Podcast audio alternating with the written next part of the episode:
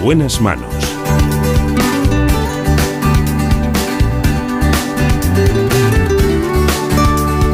El programa de salud de Onda Cero. Dirige y presenta el doctor Bartolomé Beltrán. Muy buenos días, me alegro mucho de saludarles.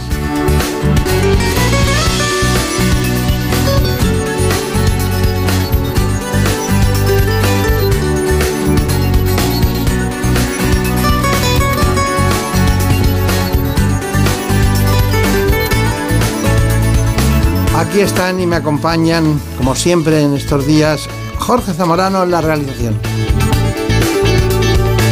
Y Marta López Llorente en la producción general del programa.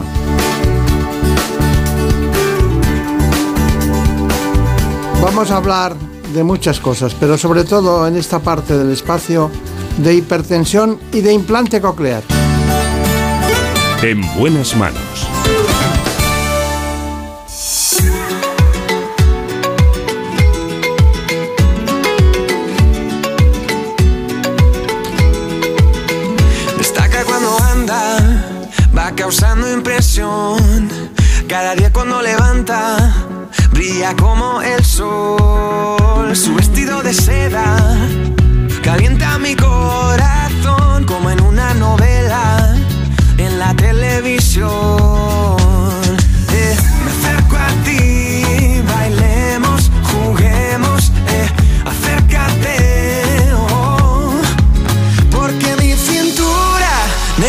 Necesita tu ayuda. Nos acompaña en esta mañana la nefróloga del Hospital Universitario Puerta de Hierro Majadahonda en Madrid, que es la doctora Esther Rubio. Vamos a hablar de hipertensión.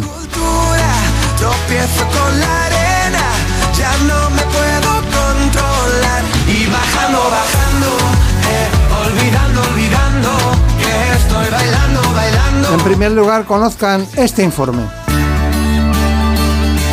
En buenas manos. El programa de salud de Onda Cero. Dirige y presenta el doctor Bartolomé Beltrán. Tener la presión arterial elevada de forma crónica y mantenida supone un importante factor de riesgo cardiovascular. Además, cuando la tensión sistólica supera los 180 milímetros de mercurio, se producen las denominadas crisis hipertensivas, que pueden ser asintomáticas o cursar con síntomas difusos. Estas requieren atención médica inmediata, ya que pueden tener consecuencias muy graves en los órganos diana, cerebro, corazón y riñón, e incluso provocar la muerte. Entre las causas más comunes de estos picos de tensión están la falta de adherencia al tratamiento, consumir sal en exceso, sufrir crisis de ansiedad, realizar ejercicio físico de forma intensa y padecer obesidad y apnea del sueño. Según la Organización Mundial de la Salud, las complicaciones derivadas de la hipertensión causan casi 10 millones de muertes cada año en el mundo. Muy bien, vamos a hablar de un tema muy controvertido en todos los sentidos, pero que la gente adopta con él una actitud normal, como si tuviera que ser, sin darse cuenta de que hay que diagnosticarlo, tratarlo y luego intentarse hacer una adherencia al tratamiento, que no lo hacen muchos pacientes. Bueno, está con nosotros la doctora Esther Rubio, que nació, por cierto, en Talavera. Talavera de la Reina, correcto. Qué buen sitio ese, ¿no? Sí, muchas gracias, doctor Beltrán. Está muy bien. Sí. Tengo grandes amigos en Talavera de la Reina. Sí, sí. Un bonito sitio, sí. Y además en, en el plan de los azulejos y todo el tema de cerámica son, Sí, es una maravilla. es una maravilla, sí, sí. Bueno, eh, vamos a ver. Eh, Brenda, mira, ¿qué me cuentas de la doctora? Pues la doctora Esther Rubio es licenciada en Medicina por la Universidad Complutense de Madrid y especializada en nefrología. En la actualidad trabaja en el Hospital Puerta de Hierro y es también secretaria de la Sociedad Española de Hipertensión. Además, la doctora Rubio es colaboradora en nefrología en la Universidad Autónoma de Madrid. Bueno, pues está muy bien. Nefrología. Po- ¿Por qué? eh, ¿Cuántos, cuántos especialistas pueden acceder al tratamiento de la hipertensión? Pues muchos, por no decir casi todos, menos los que se dedican a las especialidades quirúrgicas. La hipertensión es una enfermedad muy prevalente y es verdad que todos los médicos que nos dedicamos a, la medicina general o especialidades médicas, de alguna manera u otra vemos pacientes con hipertensión. Eh, históricamente los cardiólogos eran los especialistas que más hipertensión empezaron a ver eh, junto con las medicinas internas y los nefrólogos llegamos un poco más tarde, pero yo creo que hemos tomado el relevo de esta de esta subespecialidad ¿no? del tratamiento de la hipertensión. Y luego no podemos olvidar medicina de familia, que es el gran, la gran base ¿no? del diagnóstico y tratamiento precoz de la, de la hipertensión. Pero nadie dice, voy a voy a estudiarme la tensión arterial, voy a ver al nefrólogo tal. No lo dicen. No lo dicen. Van a un especialista en medicina interna y cuando ven ellos que puede haber un componente nefrológico, pues eh, eh, acuden a ustedes. Entonces, ¿por qué deberíamos ir al nefrólogo cuando tenemos la tensión arterial? ¿Cuándo deberíamos ir? Nosotros normalmente nos remiten a los pacientes, básicamente los médicos de atención primaria en su gran mayoría, y nos suelen remitir hipertensiones de difícil control o hipertensiones en las que sospechan que hay una causa secundaria en esa hipertensión. Digamos, la hipertensión fácil, la hipertensión esencial, se maneja en atención primaria y luego otros especialistas, igual cuando ven que la tensión está muy descontrolada o sospechan algo de base, no tiene por qué ser solamente una enfermedad renal, sino que es una hipertensión bueno, pues que, que, mm, creen que puede haber un motivo de base, nos lo mandan para estudio. Claro. ¿Y, por, qué, por qué hablan ustedes de, en general, no solo usted, sino los médicos en general, de la frontera de los 65 años. Dice, todo el mundo tiene la tensión alta a partir de los 65. Porque es más prevalente, pero eso está cambiando. Eh, hace poco en un congreso hablábamos de que no nos ponemos de acuerdo en cómo definir al paciente mayor, al paciente anciano. Revisas la literatura y ves estudios y protocolos en los que en un sitio dicen mayores de 65 años, cada vez más dicen mayores de 75 años, ya las guías americanas mayores de 80, entonces ya Definir al paciente mayor no nos hemos puesto de acuerdo para empezar, pero sí que es verdad que a partir de los 65 años hay más prevalencia de hipertensión en la población general. Claro. ¿Y, se sigue llamando la enfermedad de las mitades? Quiero decir, la mitad no lo saben, la, mitad de los que lo saben no se diagnostican, la mitad de los que se indica el tratamiento no lo siguen. ¿Eso sigue siendo así? Correcto. Ahora, bueno, nosotros ya, ya hemos partido un poco más y decimos, la mitad de los pacientes en España son hipertensos. De esa mitad, antes decíamos una mitad, hemos hecho, somos un poco más finos, un tercio no lo saben.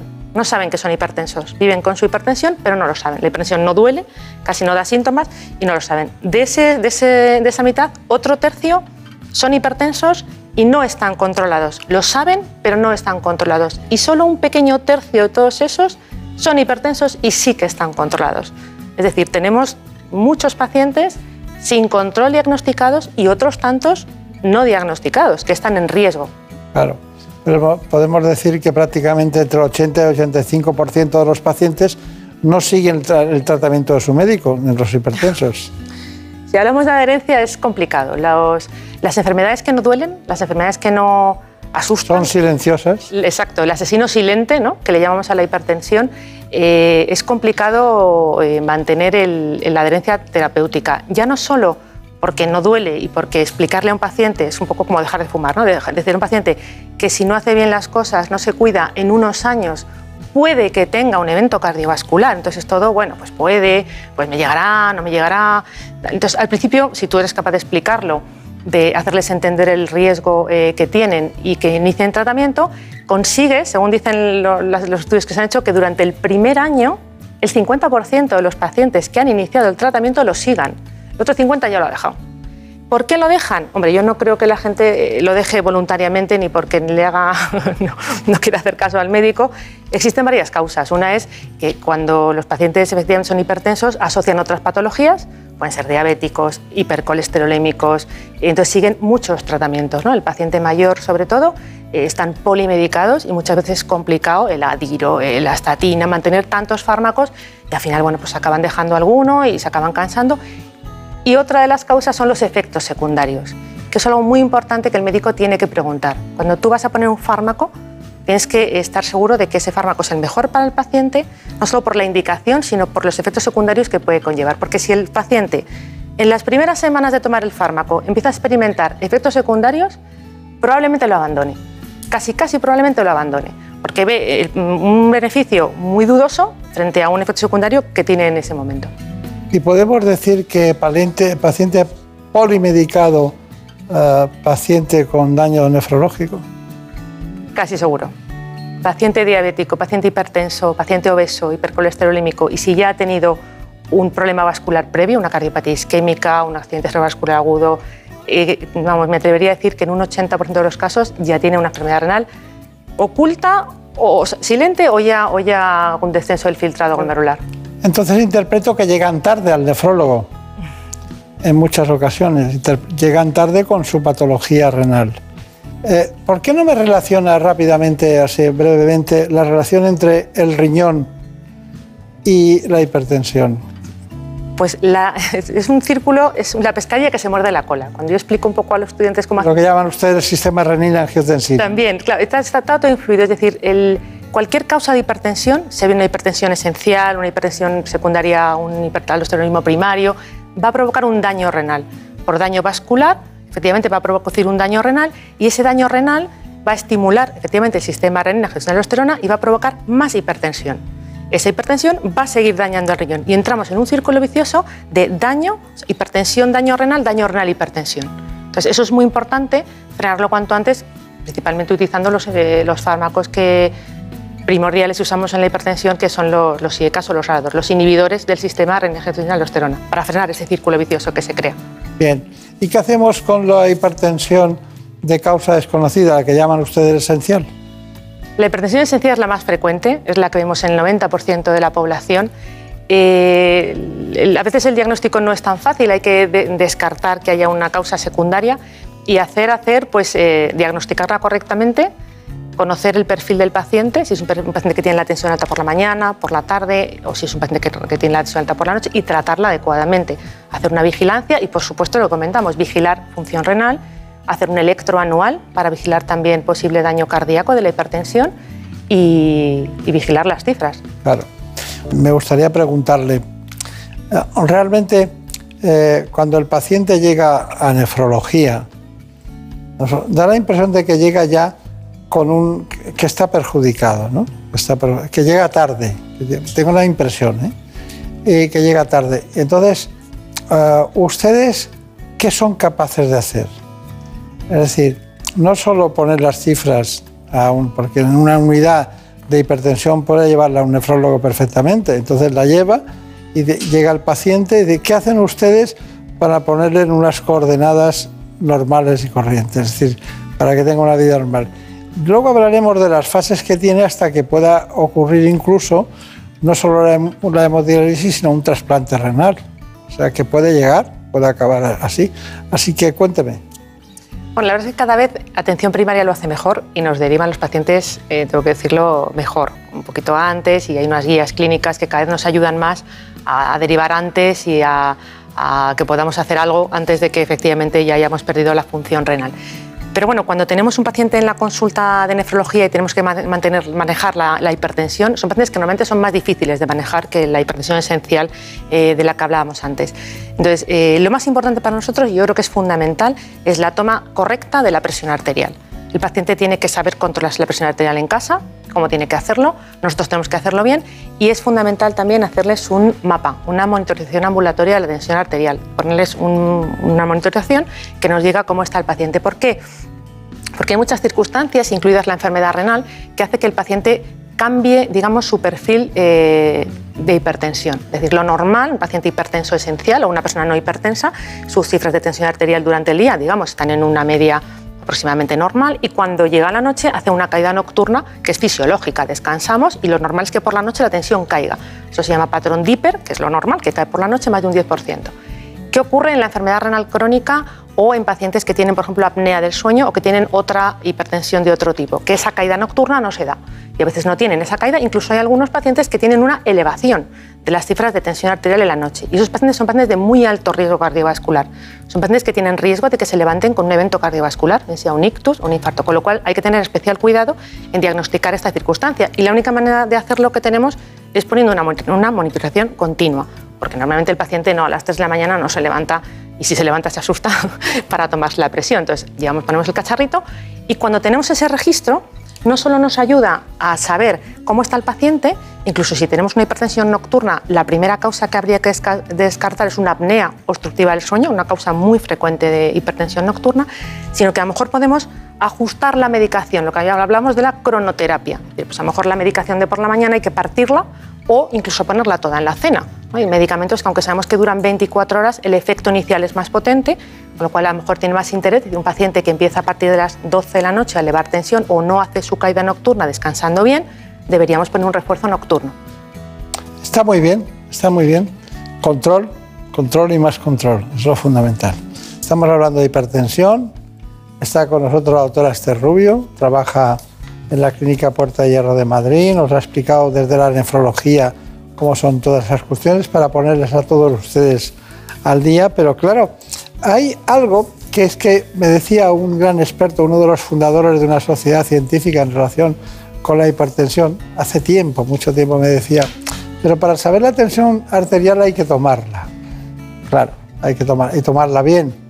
Ahí hay mucho, mucho intrusismo, ¿no? Hay mucha, sí, mucha venta de, aparatos que, ¿no? que a veces te refieres a que sirvan más o que sirvan menos, no se refiere a eso. Yo creo que hay, cada vez hay más eh, aparatos homologados, suelen ser todos eh, eh, ya preparados para poner bien en el brazo. No recomendamos los de muñeca, porque es verdad que parece que dan peores resultados, pero sí, hoy en día la, yo creo que cualquier persona con un poco, no, vamos, no siendo gastándose mucho dinero, se puede comprar un aparato para medir la, la presión arterial. Está bien. Intrusismo, pues sí, bueno, habrá mejores y peores. Nosotros recomendamos que los validen. En la página web de la Sociedad Española de Hipertensión yo estoy en la Junta Directiva de Sociedad de Hipertensión y tenemos una página web que se puede, es abierta para todos los pacientes y para todas las personas que lo quieran mirar. Hay un listado de todos los tensiómetros semiautomáticos que están avalados por la sociedad y bueno, hay muchísimos, de todos los precios, desde cosas muy, muy económicas y muy accesibles hasta cosas ya un poco más claro, claro, esotéricas. Es un elemento de diagnóstico muy personal y que es, fácil ¿no? en todos los sentidos, además de que pueden ir a una clínica. Brenda, mira, eh, hay una cuestión, eh, ¿el diagnóstico cómo es?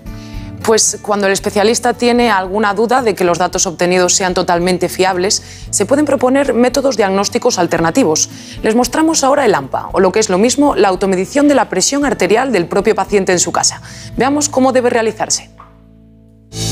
Bueno, pues Eduardo, eh, aquí en consulta la tensión te ha salido un poco alta, ¿vale? Pero como a veces os ponéis nerviosos y no vamos a empezar medicación sin ver si de verdad la necesitas, te voy a mandar unos deberes para casa. Entonces, ¿tienes algún manguito para tomarte la tensión en casa? Sí, mira, mi abuela tiene un aparato de estos, pero que lo usa aquí en la, en la muñeca. No sé si se valdrá. Eh, no, yo te recomiendo que, que, sí que te compres uno semiautomático y de brazo. Es mucho más fiable, ¿vale? Entonces, ¿cómo lo vamos a hacer? Pues tú te vas a tener que tomar la tensión en casa dos veces al día, por la mañana y por la tarde. Entre toma y toma vas a esperar unos dos minutos. Y te la tienes que tomar tres veces por semana, ¿vale? Los días que estés un poquito más tranquilo. ¿Y la pastilla me la tomo antes o después de...? Siempre antes de tomarnos la medicación antihipertensiva, ¿vale? Entonces vas a apoyar la espalda, vas a separar las piernas y vas a esperar cinco minutos hasta estar tranquilo. Te vas a poner el manguito, asegúrate que el manguito que tengas te apriete bien el brazo y siempre unos dos centímetros por encima de la flexura del codo. Vale. ¿Vale? Y ahí te vas a tomar la tensión dos veces y lo vas a apuntar en un registro que yo te voy a dar. Ah, vale. Entonces, con esas cifras, ¿vale? Veremos si necesitas algún otro estudio ambulatorio o si ya eh, vemos que vas a necesitar algún tipo de medicación. Vale, genial. Pues muy bien. Muchas gracias. Está encantado de que se lo hayan contado perfectamente. Bueno, Brenda, estuviste ahí mucho tiempo en la clínica Puerta de Herrero con siempre con la dificultad de encontrar el momento oportuno para poder hacer las grabaciones. Pero hay otro tipo de mediciones, ¿no? Así que vamos con ellas. Efectivamente, además de las pruebas que acabamos de ver, existe otra prueba denominada MAPA, es decir, la medición ambulatoria de la presión arterial. Como les mostramos a continuación, se trata de un dispositivo que monitoriza la presión arterial durante 24 horas. Esto nos va a ayudar a identificar eh, síndrome como el síndrome de la bata blanca o hipertensión nocturna que es difícil de eh, detectar en la consulta. El aparato en sí es muy sencillito, es como llevar un aparato de tensión las 24 horas, eh, se coloca en el brazo, generalmente el brazo no dominante, el cable pasa por encima del, cuello hasta el aparatito que lleva en la cintura atado a un cinturón. Va realizando las mediciones por el día cada 20 minutos y por la noche cada hora aproximadamente. El paciente lo tiene que llevar, no puede bañarse, evidentemente no se puede mojar, aunque sí, en caso de que necesite ducharse, pues bueno, le enseñamos a quitárselo y ponérselo adecuadamente. A la hora de marcharse el paciente a su casa con el mapa puesto, les entregamos una hojita para que registren las actividades e incidencias que van a tener durante esas 24 horas para que nos ayuden un poco a identificar picos más altos o, o no de la tensión. Una vez el paciente se va, vuelve al día siguiente a la consulta, se lo retiro y descargamos en el ordenador eh, todos los datos. Con todos los datos ya, ya es el médico el encargado de valorar las mediciones para el diagnóstico correspondiente. Bueno, es muy interesante todo esto, pero bueno, ambulatoria, en casa, eh, presión arterial, mapa, está muy bien todo eso. Bueno, doctora, eh, a mí me gustaría que me dijera sobre los tratamientos.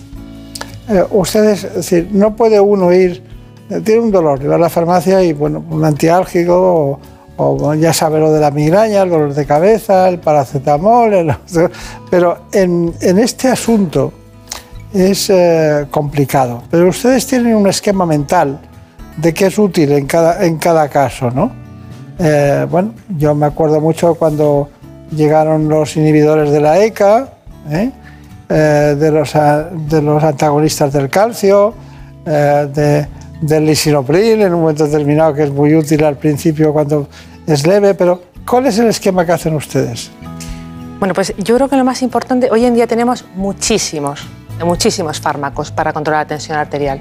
La cosa es elegir a qué paciente eh, le va cada uno. Es decir, eh, hay que mirar dos cosas, indicaciones y contraindicaciones. Entonces, tenemos un perfil de pacientes en los que está claro cada indicación.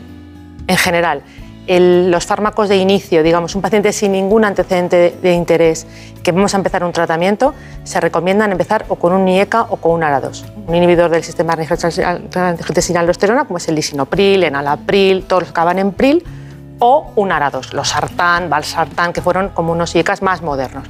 Son la base del tratamiento. De hecho, ya muchas guías recomiendan iniciarlo junto con otro, pero bueno, eso es un plan ya un poco más complicado. Pero ese sería el primer escalón. Pero luego tenemos que mirar si el paciente tiene alguna patología. Es decir, un paciente cardiópata, un paciente que ha tenido una cardiopatía isquémica, va a requerir probablemente un beta bloqueante en su tratamiento. Un paciente que tiene prostatismo, que se levanta por la noche a hacer pis, nicturia, probablemente se beneficie de un alfa bloqueante por la noche. Un paciente que retiene líquido, que tiene una insuficiencia cardíaca y requiere un diurético probablemente. Entonces tenemos un abanico, diuréticos y ca- calcio antagonistas, son fármacos que bajan muy bien la presión arterial y son bastante neutros. Entonces, en función del perfil del paciente, elegimos de esos grupos. Pero luego es muy importante los efectos secundarios, como comen- comentaba antes, porque el paciente, la adherencia que va a tener, va a ser fundamental si el fármaco le sienta bien y no le provoca ningún problema. Entonces, por ejemplo, sabemos que los IECAS históricamente daban tos. Hay muchos pacientes que tienen una tos irritativa, entonces si el paciente te cuenta tos, pues hay que cambiar a otro fármaco. Eh, hay pacientes que son alérgicos, por supuesto, como todos los fármacos, hay que vigilarlo. Los antagonistas del calcio, ejemplo, dipino, manidipino, fenidipino, todos los pinos ¿no? que, que tenemos en ese grupo farmacológico son fármacos muy eficaces para bajar la presión arterial, pero ojo que pueden provocar edemas. ¿eh? En las mujeres, sobre todo en verano, se quejan bastante de, hinchazón en las piernas, con lo cual si una mujer ya te dice que tiene la- las piernas hinchadas y que en verano se sobrecarga, cuidado con ese fármaco porque en cuanto se lo tome y se hinche lo va a dejar de tomar.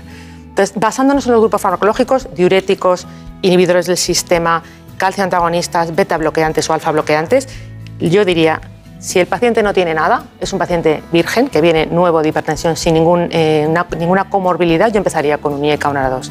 Eso lo tengo claro. Si ya tenemos alguna patología asociada, metería un diurético, metería un calcio antagonista o iríamos viendo un poco. Normalmente los pacientes con un solo fármaco no se suelen controlar. Claro.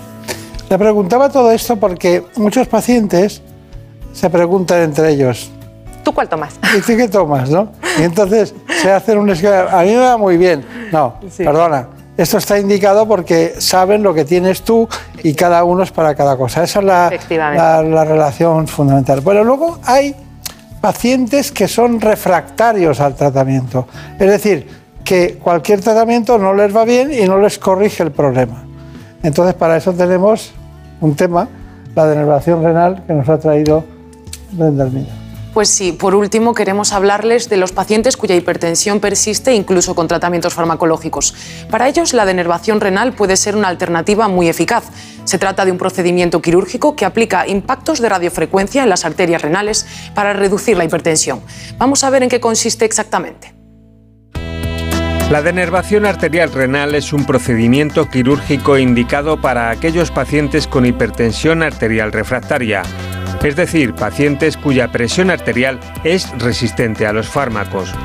El procedimiento se realiza por cateterismo mediante punción de la arteria femoral.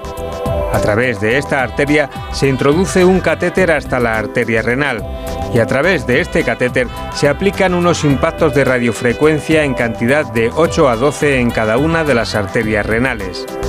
Así lo que se consigue es interrumpir la conducción nerviosa del sistema nervioso vegetativo, ya que los impulsos nerviosos están alrededor de la arteria y este es el mecanismo que acaba perpetuando la hipertensión arterial a pesar de estar tomando fármacos. Al anular estas terminaciones nerviosas, el paciente también deja de retener líquidos y sal, que es lo que favorece la crisis hipertensiva. El procedimiento se realiza mediante sedación y no requiere de más de 24 horas de hospitalización. Mediante revisiones mensuales y con controles rutinarios se puede ir ya reduciendo la medicación hipertensiva.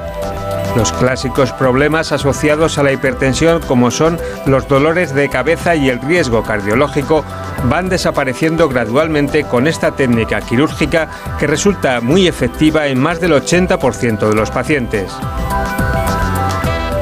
Bueno, muchas gracias. Gran información. Muchas gracias. Hemos ido del, del menos al más en todos los sentidos. La hipertensión es un tema eterno, ¿no? ¿El café es bueno para la tensión? Como todo, sin pasarse. Como todo en la vida, sin pasarse. Ya, pero, pero no es malo para la tensión, no. Café podemos tomar. ¿Qué es lo peor para la tensión? El tabaco, el estrés y diría, bueno, y ya otros factores, eh, la edad, que esa no la podemos cambiar, y, Sí. el- y la vida sedentaria. Yo creo que para mantener la tensión a raya, eh, lo que el paciente puede- una, una salud, eh, no fumar, hacer ejercicio físico, la ingesta de sodio, bajar la ingesta de sal es un tema también eterno que, que luchamos con los pacientes y es muy difícil. Claro. Bueno, entonces, eh, como conclusión, ¿cuál es su- lo que la recomendación, diríamos, de tantas cosas que hemos dicho, que recomendaría a los pacientes, a todo el mundo? Yo creo que es importantísimo tomarse la tensión de vez en cuando. Es decir, seas hipertenso diagnosticado o no, tomarte la tensión de vez en cuando. Cuando vais a hacerte el certificado médico o, o si vas por una farmacia, tomarla, porque solamente te puede dar la alerta y es muy fácil diagnosticar la hipertensión. Hacerle caso. Si te sale una tensión elevada en un sitio, repetirla, no olvidarlo y acercarte a atención primaria, comentarlo. Que te hagan un buen estudio, una buena toma de tensión arterial y, si es necesario, empezar con medicación eh, cuanto antes. Hay que tener en cuenta que normalmente esta medicación es para siempre y eso es difícil de concienciar los pacientes, pero si consiguiéramos tratar a los pacientes hipertensos y controlarlos, cosa que, como hemos comentado, pues estamos muy lejos de conseguirlo, disminuiríamos los eventos cardiovasculares en más de un 20% en España. Entonces, la morbimortalidad cardiovascular disminuiría, o sea, eh, los ictus, los infartos, lo que nos condiciona la, la calidad y la cantidad de vida, probablemente disminuiría. Que somos tontos. Un poco. Lo fácil que sería. Bueno, doctora, doctora Esterrubia, ha sido un placer. Muchísimas Igualmente. gracias. Igualmente, muchas Y gracias. además, eh, me gusta mucho que haya venido a hablar de un tema que parece muy simple, muy anodino, pero que lo tenemos que tratar con frecuencia. María Montiel, muchas gracias.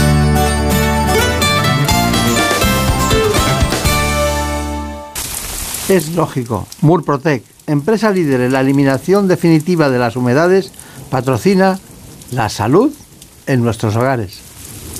Un día descubres que tienes humedades en techos, paredes, están por todas partes. ¿Qué puedes hacer? Llama a Murprotec. Llama al 930 1130 o entra en murprotec.es. Si con las humedades te las tienes que ver, ¿qué puedes hacer? Llama a Murprotec. 930 1130. Murprotec. Cuidando tu hogar, cuidamos de ti. Da gusto levantarse los fines de semana. Buenos días. Buenos días, de luz y de color. Jaime Cantizano sabe transmitir su sonrisa y optimismo. De calidad de vida sabe mucho Fernando Eiras. De aquí solo podéis ir para arriba, a ver qué nos con el resto del programa. Os lo he dejado. Yo siempre tengo cuerpo de fin de semana. ¿eh? Me encanta que lo recuerdes porque me hace sentir tan culpable. Rubén me dijo que yo no soy buena influencia para ti. totalmente de acuerdo. Contágiate. Por fin no es lunes. Tu cita con Jaime Cantizano. Los fines de semana desde las 8 de la mañana y en cualquier momento en la web y en la app de Onda Cero. Te mereces esta radio. Onda Cero, tu radio. En buenas manos. el programa de salud de Onda Cero. Dirige y presenta el doctor Bartolomé Beltrán.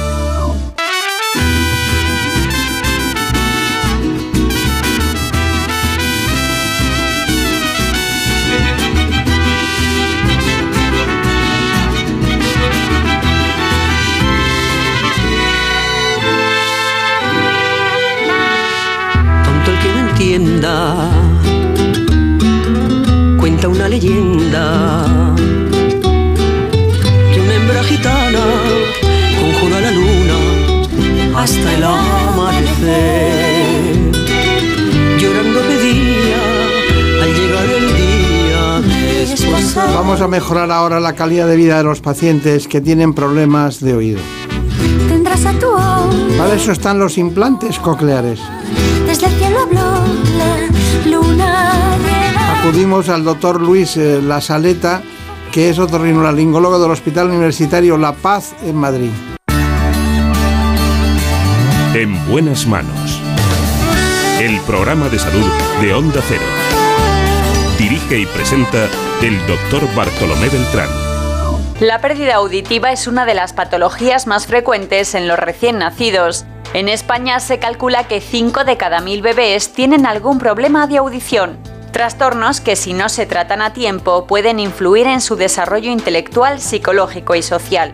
Pero a veces estos problemas no se detectan hasta pasado el año de vida. Cuando un bebé tiene un problema de audición, hay que ponerle solución cuanto antes para evitar retrasos y problemas del habla. Uno de los tratamientos es el implante coclear, que se puede usar desde los primeros meses de vida. Consiste en un dispositivo electrónico de alta tecnología que permite volver a oír a las personas con sordera severa o profunda. Transforman los sonidos en impulsos eléctricos que estimulan el nervio auditivo y envían el sonido al cerebro. Más de 18.000 personas en España, niños y adultos, se han sometido a esta técnica y además de recuperar la capacidad auditiva, pueden hablar con más claridad y comprender el lenguaje. El implante coclear es un tratamiento seguro, fiable y eficaz. Estamos aquí con uno de los grandes especialistas, que lo son para todos nosotros, grandes especialistas, pero Luis La Saleta nos ha ayudado mucho en este espacio para conocer los datos más fundamentales del implante coclear. Enseguida hablamos con él, pero antes me gustaría que Brenda Hermina nos dijera quién es el doctor La Saleta. Pues el doctor Luis La Saleta es otorrinolaringólogo del Hospital Universitario de La Paz y del Hospital Universitario Quirón Salud de Madrid. Es también doctor en Medicina y Cirugía por la Universidad Complutense de Madrid y profesor asociado del Departamento de Cirugía de la Universidad Autónoma. Además, desarrolla su actividad profesional dedicado fundamentalmente a los problemas del oído y la audición y tiene formación específica en tumores de la base del cráneo y las soluciones quirúrgicas para la sordera, incluyendo implantes cocleares, implantes de oído medio e implantes de conducción ósea y cirugía del nervio facial. Y sepan que el doctor La Saleta se ha formado en el Hospital de Lille, en Francia, en el House Ear Institute de Los Ángeles y en el Grupo Otológico de Piacenza, en Italia. Bueno, pues aquí estamos, ¿no? Eh, ¿Era necesario ir a Italia? Bueno, ahí hay un grupo muy, fuerte dirigido por el profesor Mario Sana, eh, que tiene una tradición enorme en toda la cirugía del oído. Y de alguna forma se ha convertido como la, la meca para los otólogos. Todo el mundo que se precie como otólogo tiene que ir al menos una vez en la vida a Piacenza. ¿Y es cierto que fue en 1957 que se empezaron con esta disciplina del implante coclear en Estados Unidos? Es verdad que ahí se hicieron los, los primeros intentos. El primer implante coclear eh, tenía un tamaño mayor que el de esta mesa. Fue la colaboración de un otólogo, eh, Bill House, con un ingeniero de la NASA eh, y el paciente tenía que estar pegado a la mesa para, para oír. Pero eso fue solo el, primer intento. A partir de ahí se han ido desarrollando y se puede decir que desde los años 80, 90, más 90 en, en España se han ido popularizando con una solución, una solución para los pacientes que ya tienen una sordera profunda bilateral. Y, el- en España el, eh, lo más emblemático fue eh, la clínica que montó, creo que fue el doctor García Ibáñez, ¿no? Sí, el doctor García Ibáñez tuvo el, el privilegio de ser el primer cirujano que en España colocó un implante coclear. Fue en el 85 o algo así. Sí, fue en los años och- 80, eh, no, no recuerdo exactamente el, el año, pero ya digo que a partir de los años 90 más o menos fue cuando ya se popularizó en toda España. Claro, claro. Bueno, eh, un implante coclear. Eh, ¿Me puede definir cuándo es necesario poner un implante coclear? ¿Cuándo se diagnostica la necesidad brevemente y luego en qué consiste un implante coclear. Sí, Porque, claro, la transmisión para transformar los, los- los estímulos eh, eléctricos o, o lo que oímos, transformarlo en algo que podamos percibir como propio dentro del, del cerebro, eso tiene una transmisión que no puede ser toda interna, tiene que haber una parte exterior y una parte interior, ¿no? Exacto. Eh, lo que diferencia fundamentalmente al audífono, que es el paso previo del implante coclear, es que el audífono amplifica la energía sonora. El salto cualitativo, el implante coclear, supone que ya no es que vayamos a amplificar la energía sonora, sino que vamos a transformar esa energía sonora en pulsos eléctricos que van a ser eh, transmitidos desde un electrodo que se coloca dentro de la cóclea directamente al nervio auditivo. Entonces, ¿cuándo son necesarios estos dispositivos? Pues cuando ya no llegamos con un audífono convencional. Cuando alguien tiene una sordera severa o profunda en la que el mejor audífono bien adaptado no da la suficiente discriminación, es cuando ya debemos dar un paso más e irnos al implante coclear. Está, está bien, pero tenemos muchas preguntas. ¿Hay alguna así clave de este tema? Bueno, nos ha escrito para saber qué condiciones tiene que cumplir para poder ponerse un implante coclear. Bueno, el- la, con- la condición fundamental es una condición del punto de vista audiológica. Eh, tenemos que tener una sordera severa o profunda bilateral. Y si se cumplen esas condiciones, simplemente hay que hacer algunas pruebas de imagen, hay que hacer por un lado un escáner y hay que hacer una resonancia magnética para ver que el paciente, por un lado, tiene una cóclea permeable donde vamos a poder colocar el implante y por otro lado, que tiene un nervio auditivo que va a ser capaz de transmitir ese impulso eléctrico desde la cóclea hasta el cerebro. Si la cóclea no existe o no es permeable o si no hay eh, un nervio auditivo normal, entonces el implante coclear no vale, tendríamos que pensar en otra solución. Está bien, está bien. ¿Cuándo, ¿Usted cuál ha sido el implante coclear en una edad más joven, más pequeña que ha puesto? Bueno, esa es una pregunta interesante porque el implante debe colocarse lo antes posible. Lo antes posible porque tenemos un tiempo limitado, una plasticidad cerebral limitada en los niños para adquirir el lenguaje. A veces se nos olvida que el, el lenguaje no es algo que heredemos de nuestros padres, es algo que adquirimos y para adquirir el lenguaje hace falta oír. Con lo cual debemos implantar a los niños lo antes posible siempre que se haya establecido ese diagnóstico de hipoacusia profunda bilateral. Habi- Habitualmente se hace en torno al año, a los- un año, dos años es una edad razonable. Eh, antes del año, si tenemos un diagnóstico seguro, también se puede hacer. Yo, el caso más precoz que he hecho ha sido alrededor de los ocho meses. Eh, en realidad, en el largo plazo tampoco hay gran diferencia si se hace a los ocho, nueve, diez o doce meses. No, no, no por decisión eh, del paciente, sino por decisión suya, ¿no? de usted. Claro, eh, como digo, son casos excepcionales, pero cuando tenemos el diagnóstico seguro, por ejemplo, en una familia eh, con, con varios hermanos sordos que además tienen el mismo gen y nace otro niño que tiene exactamente el mismo problema, ¿para qué vamos a esperar? Ya sabemos que es una sordera profunda como la de sus hermanos, en esos casos lo haremos lo antes posible. Hay una sordera eh, profunda o severa de origen genético, ¿no? Eso es, eh, de hecho, es la, la más frecuente. Entre el 50 o 60% de los niños que, que tienen una sordera profunda es de carácter genético. Está bien, está bien. Bueno, tenemos unos estímulos eléctricos, doctor La Soleta, que llegan a la cóclea. ¿Por qué la cóclea? En realidad, eh, llegan desde la cóclea al, nervio auditivo. ¿Por qué la cóclea? Porque es donde tenemos mejor distribuida la tonotopía. Es, decir, eh, dependiendo de la zona que estimulemos, va a corresponder a una frecuencia eh, diferente. Esa es, esa es la razón.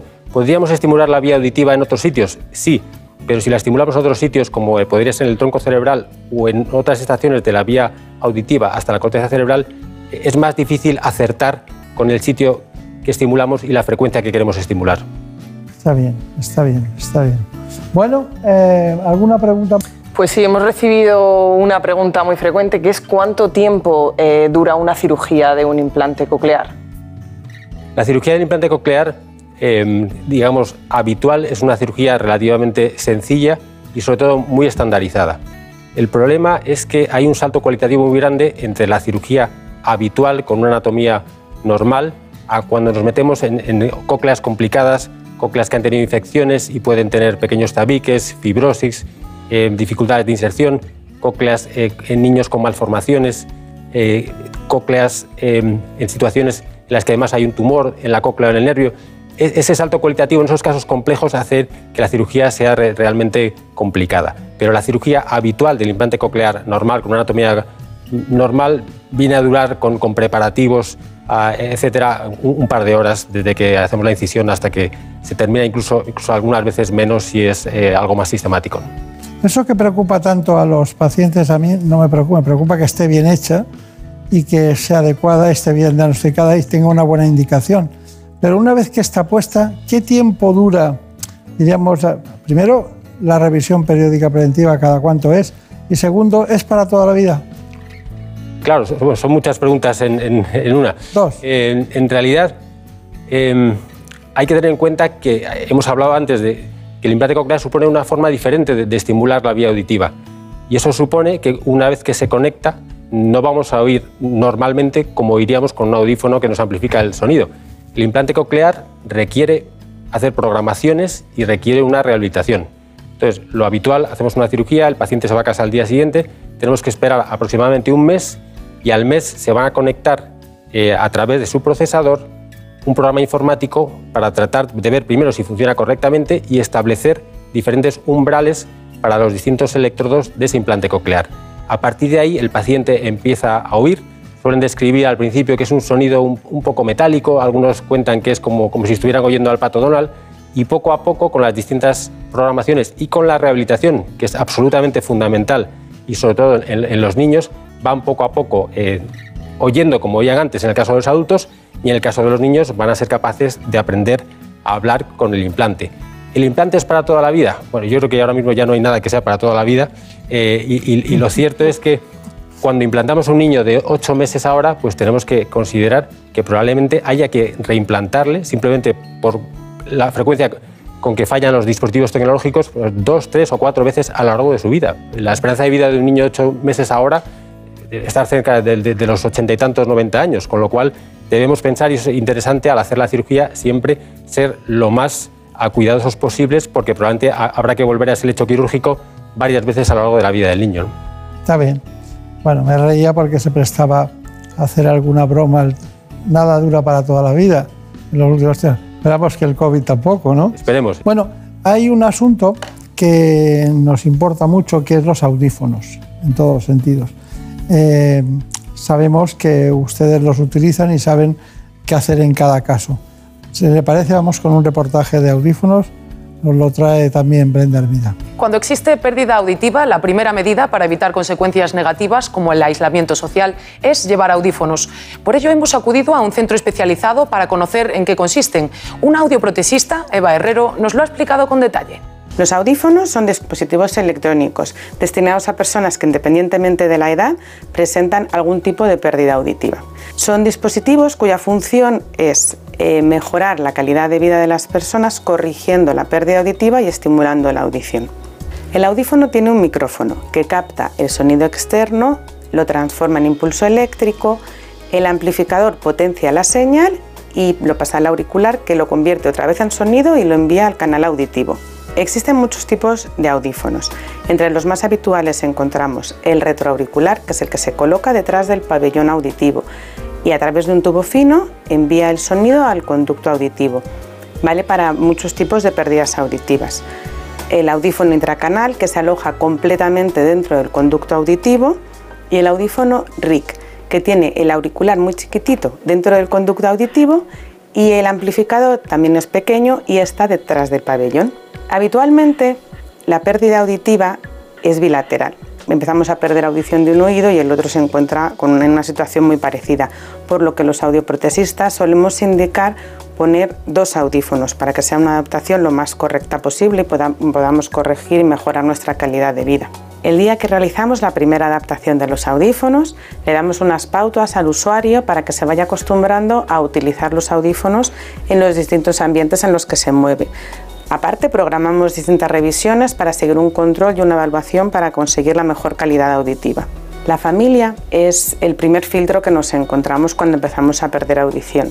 Eh, con ellos lo que vemos es que eh, si empezamos a oír mal, tenemos que pedirles que nos repitan palabras, no entendemos bien las conversaciones, pedimos que nos suban el volumen de la televisión, Por eso es muy importante que los familiares, cuando detectan que una persona empieza a perder audición, le animen para realizar un estudio auditivo y corregir la pérdida auditiva, porque de esta forma podemos mejorar nuestra calidad de vida. Bueno, pero cada paciente es único en, su caso, ¿no? Cada paciente tiene una dimensión, tiene un problema, tiene una, toda una estructura determinada y tienen que aplicarlo ustedes según conviene. Por eso todos tienen un cuadro clínico. Brenda, mira, vamos con eso. Pues nos vamos ya al Hospital de la Paz para contarles en primer lugar cuál es el perfil del paciente que va a ser intervenido por el doctor La Saleta y las particularidades de su caso en concreto. Se lo mostramos. Se trata de un paciente de 69 años que tiene una pérdida de audición progresiva. Lleva muchos años oyendo mal, ha buscado distintas soluciones, lleva audífonos, pero entiende muy mal y necesita una solución alternativa. Y esa solución es el implante coclear. El implante coclear está indicado cuando tenemos una pérdida de audición profunda donde ya no llega el mejor audífono adaptado. Es el último escalón de los tratamientos de la sordera. Cuando ya no nos valen los audífonos mejor adaptados, tenemos que recurrir no solo a amplificar el sonido, sino a convertir señales acústicas en señales eléctricas. Y eso es lo que hace el implante. ¿Qué tiene de curioso este caso? Que además de la pérdida de audición, este paciente tiene un tumor. Tiene un tumor en el nervio auditivo izquierdo.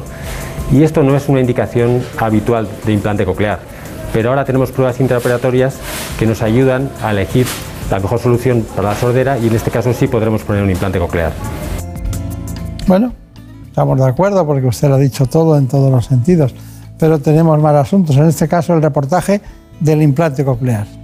Pues ahora ya sí, como es habitual, nos adentramos en el quirófano para presenciar la intervención que les estamos contando. El doctor La Saleta nos cuenta los detalles más importantes de esta cirugía. Este es el molde del implante coclear y vamos a ver que la, la posición va a ser más o menos como por aquí, formando unos 45 grados con la línea del conducto auditivo externo.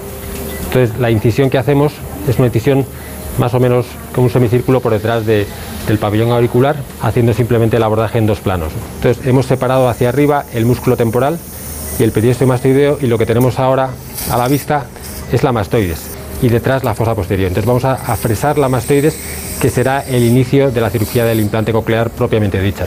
Acabamos de completar entonces la, mastoidectomía, que es la fase inicial. Por aquí vamos a acceder después con el microscopio para buscar la cóclea y colocar el implante. A la fase más peligrosa de la intervención, en el sentido de que vamos a pasar muy cerca del nervio facial. ¿no? La mejor forma de no tener problemas es identificarlo claramente dónde está. Entonces aquí con este color más o menos son rosado empezamos a identificar el nervio facial. Justo más o menos en este triángulo es el que debemos fresar para acceder al oído medio donde veremos la cóclea. Ahora ya tenemos identificada la cadena de huesecillos. Este es el yunque y cuando movemos el yunque vemos que se transmite el movimiento hasta el estribo, que está aquí.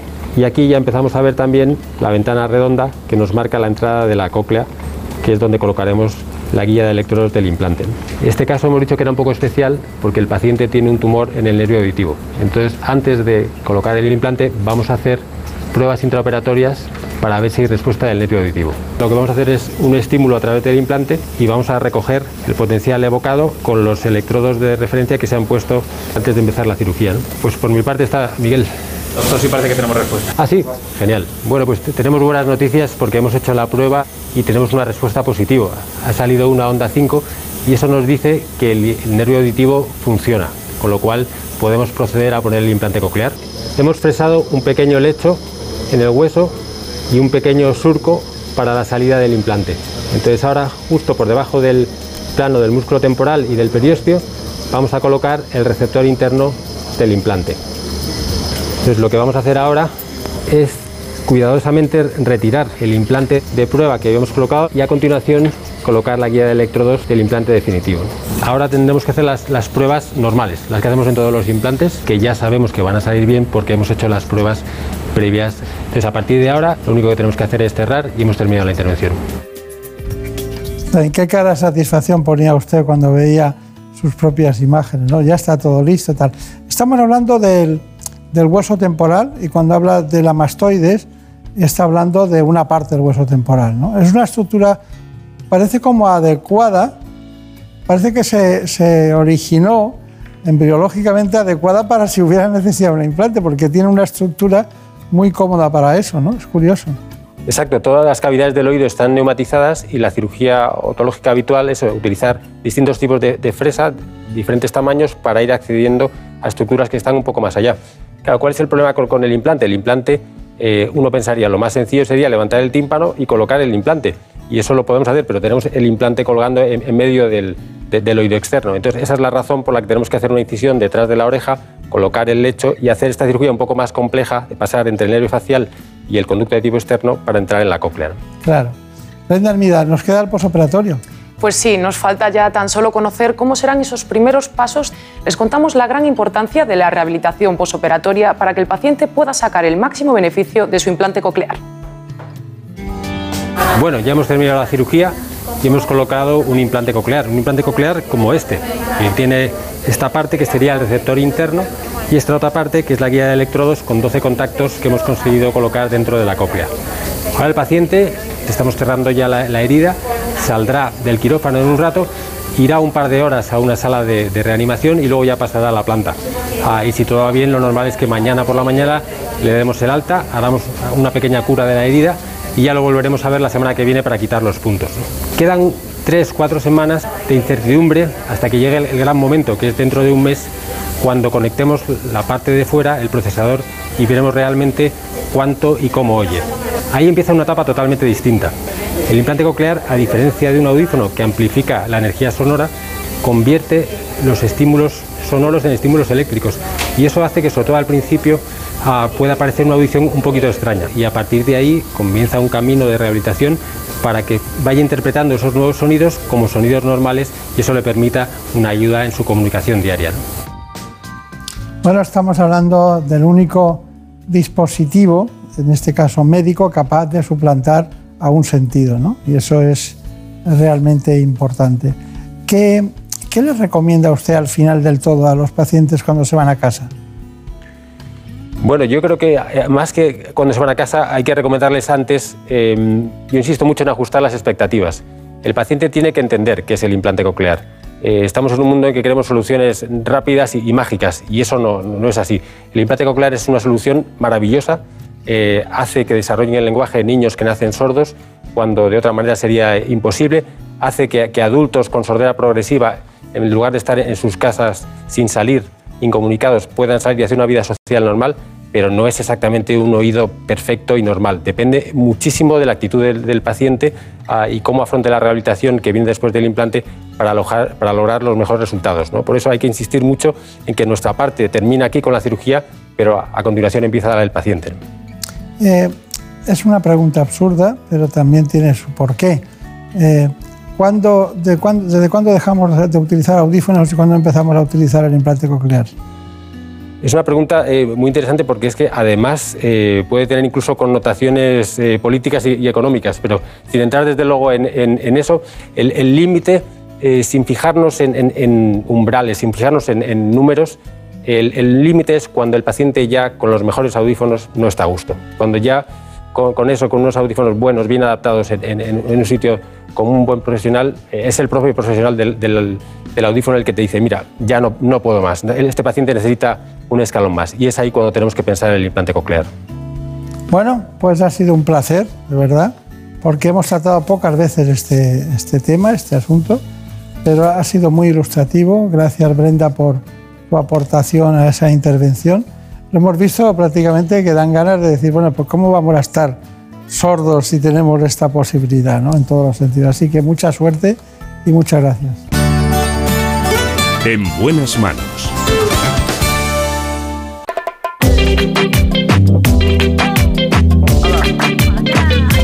Ha llegado el momento de conocer las noticias que se han producido en la última hora en España y en el mundo. Les dejo con el boletín de noticias de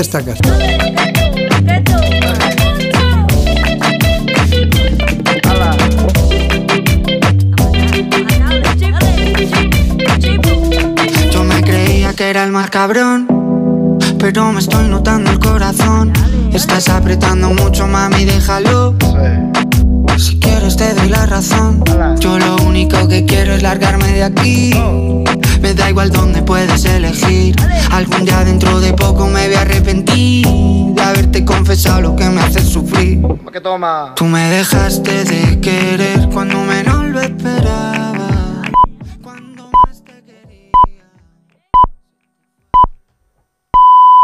Son las 5, son las 4 en Canarias. Noticias en Onda Cero. Saludos, buenas noches. El ministro del Interior afirma que desconoce los detalles del denominado caso mediador. Fernando Grande Marlasca asegura que se enteró de este caso al mismo tiempo que supo que la Fiscalía pedía 15 años de cárcel para el exministro Jorge Fernández Díaz y quien fuese su número dos en Interior, el exsecretario de Estado Francisco Martínez. Este ministro tiene ese conocimiento. Cuando las causas están secretas, evidentemente eh, lo tiene como el resto de, la sociedad. O sea, no había ningún conocimiento. Y si me dejáis así me enteré al mismo tiempo que cuando me enteré de que a la antigua cúpula del Ministerio del Interior eh, le pedían 15 años de, prisión. Esas son las diferencias de una cúpula del Ministerio del Interior, otra cúpula del Ministerio del Interior y las diferencias de lo que es un gobierno del Partido Popular y un gobierno socialista. Muchas gracias. Desde el Partido Popular, su coordinador general, Elías Bendodo, exige al presidente del Gobierno que dé explicaciones por la presunta trama de corrupción en Canarias en la que estarían implicados políticos socialistas. Bendodo pide a Pedro Sánchez que no se esconda y que se investiguen hasta las últimas consecuencias. El caso mediador. ¿Qué es esto? Un lío gordo del PSOE. 18 diputados implicados. 18. El socialismo que ha hecho aquí, volver a las andadas, implicados en una trama de corrupción, ¿os suena? Corrupción, drogas, prostitución. Eso en Andalucía con el socialismo nos suena, ¿no? Una trama corrupta que ahora se traslada a Canarias. Se conseguían favores del gobierno canario con el gobierno de Pedro Sánchez. En Cataluña, el líder de Esquerra Republicana advierte al presidente del gobierno de que el independentismo está hoy más vivo que nunca. Un aviso que llega días después de que la Fiscalía presentara su escrito de acusación y pidiera siete y seis años de prisión para José María Gobé y Luis Salvador. Los motivos que se les atribuyen son la responsabilidad en la organización del referéndum ilegal del 1 de octubre de 2017. Onda Cero Barcelona, Albert Postils. Uriol Junqueras ha advertido al gobierno de Pedro Sánchez que el procés está más vivo que nunca y ha hecho un llamamiento a aprovechar todas las palancas represivas, dice, para avanzar hacia la República Catalana. El camí cap a la independencia de Cataluña. El camino hacia la independencia de Cataluña está más vivo que nunca. Estamos dispuestos a aprovechar todas las palancas y todas las oportunidades que se deriven de la acción represiva. Lo ha dicho en el Consejo Nacional de Esquerra Republicana de este sábado, donde también se ha homenajeado a Jubés, Salvador y Garriga, por los que la Fiscalía pide prisión e inhabilitación. De hecho, Junqueras ha subrayado que los tres dirigentes no solo son inocentes, sino también héroes, dice, de la causa democrática, en referencia a su participación en el referéndum del 1 de octubre.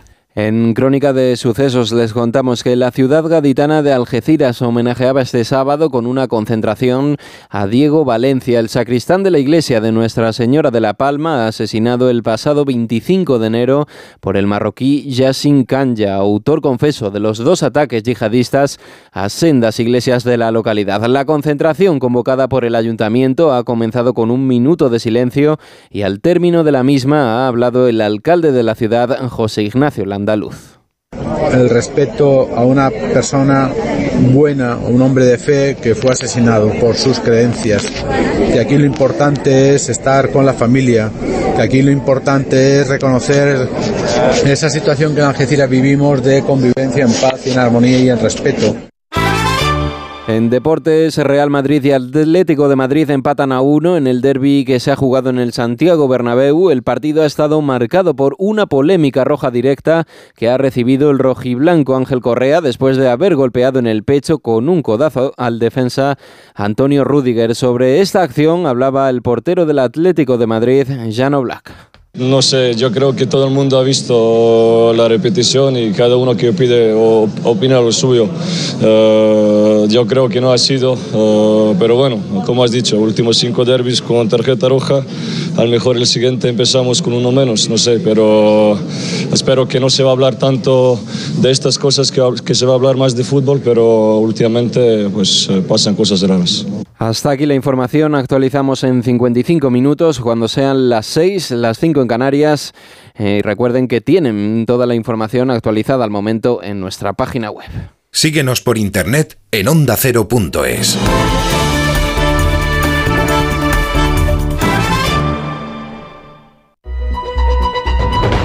Comienza el fin de semana con buen humor y buena compañía. Por favor, no llegue tarde a disfrutar de lo que tenga que disfrutar, pero no me llegue tarde porque hay que aprovechar la vida. Alaska, estábamos ahora mismo en una reunión de... De Yayos. Viviana Fernández, buenos días, ¿cómo estás? ¿Cómo estás? ¿Es una pregunta ¿Cómo estás o es siempre, admiración? siempre? Boris Izaguirre, buenos días, ¿cómo estás? Bueno, feliz porque menos mal acá por fin Menos ya mal aquí. cara a cara nos estamos... Por fin no es lunes, con Jaime Cantizano. Los fines de semana desde las 8 de la mañana y cuando quieras, en la web y en la app de Onda Cero. Te mereces esta radio. Onda Cero, tu radio. Como el perro y el gato. Es lo que tiene ir al veterinario, que vean lo que le pasa. El veterinario ha valorado que esa tos requiere eh, un tratamiento con corticoides y el animal está mejorando. Los gatos que viven en un recinto cerrado y que no salen al exterior, evidentemente en algún momento Tienen la curiosidad. tienen el interés, esa curiosidad. Y si ven una puerta abierta dicen, "Pues venga, a ver qué hay ahí al fondo. Pues tiran. Aquí está, como el perro y el gato, para pasar ese buen rato. Todo sobre las mascotas con Carlos Rodríguez. Como el perro y el gato. Sábados a las 3, domingos a las 2 y media de la tarde y siempre que quieras en la app y en la web de Onda Cero. Patrocinado por Menforsan, los especialistas en cuidados, higiene y cosmética natural para las mascotas. Te mereces esta radio. Onda Cero, tu radio.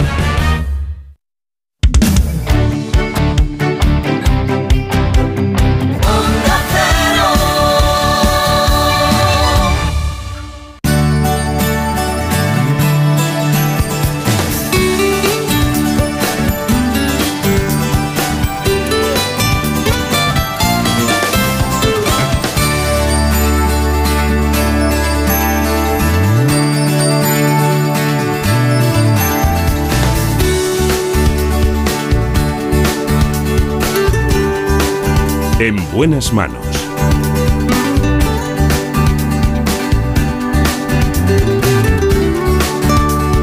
El programa de salud de Onda Cero. Dirige y presenta el doctor Bartolomé Beltrán.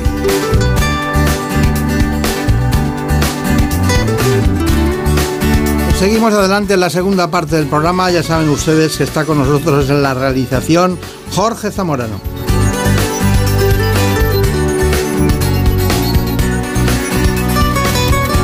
La producción, como siempre, Marta López Llorente.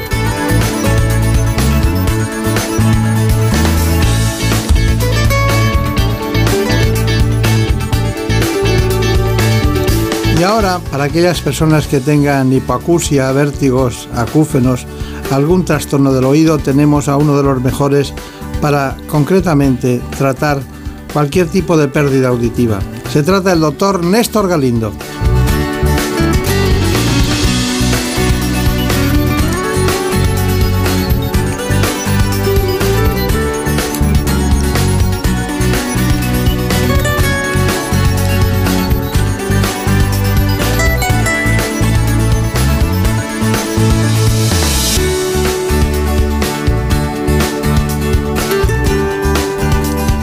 Lo más importante ahora es que ustedes conozcan precisamente el informe que hemos preparado sobre este asunto.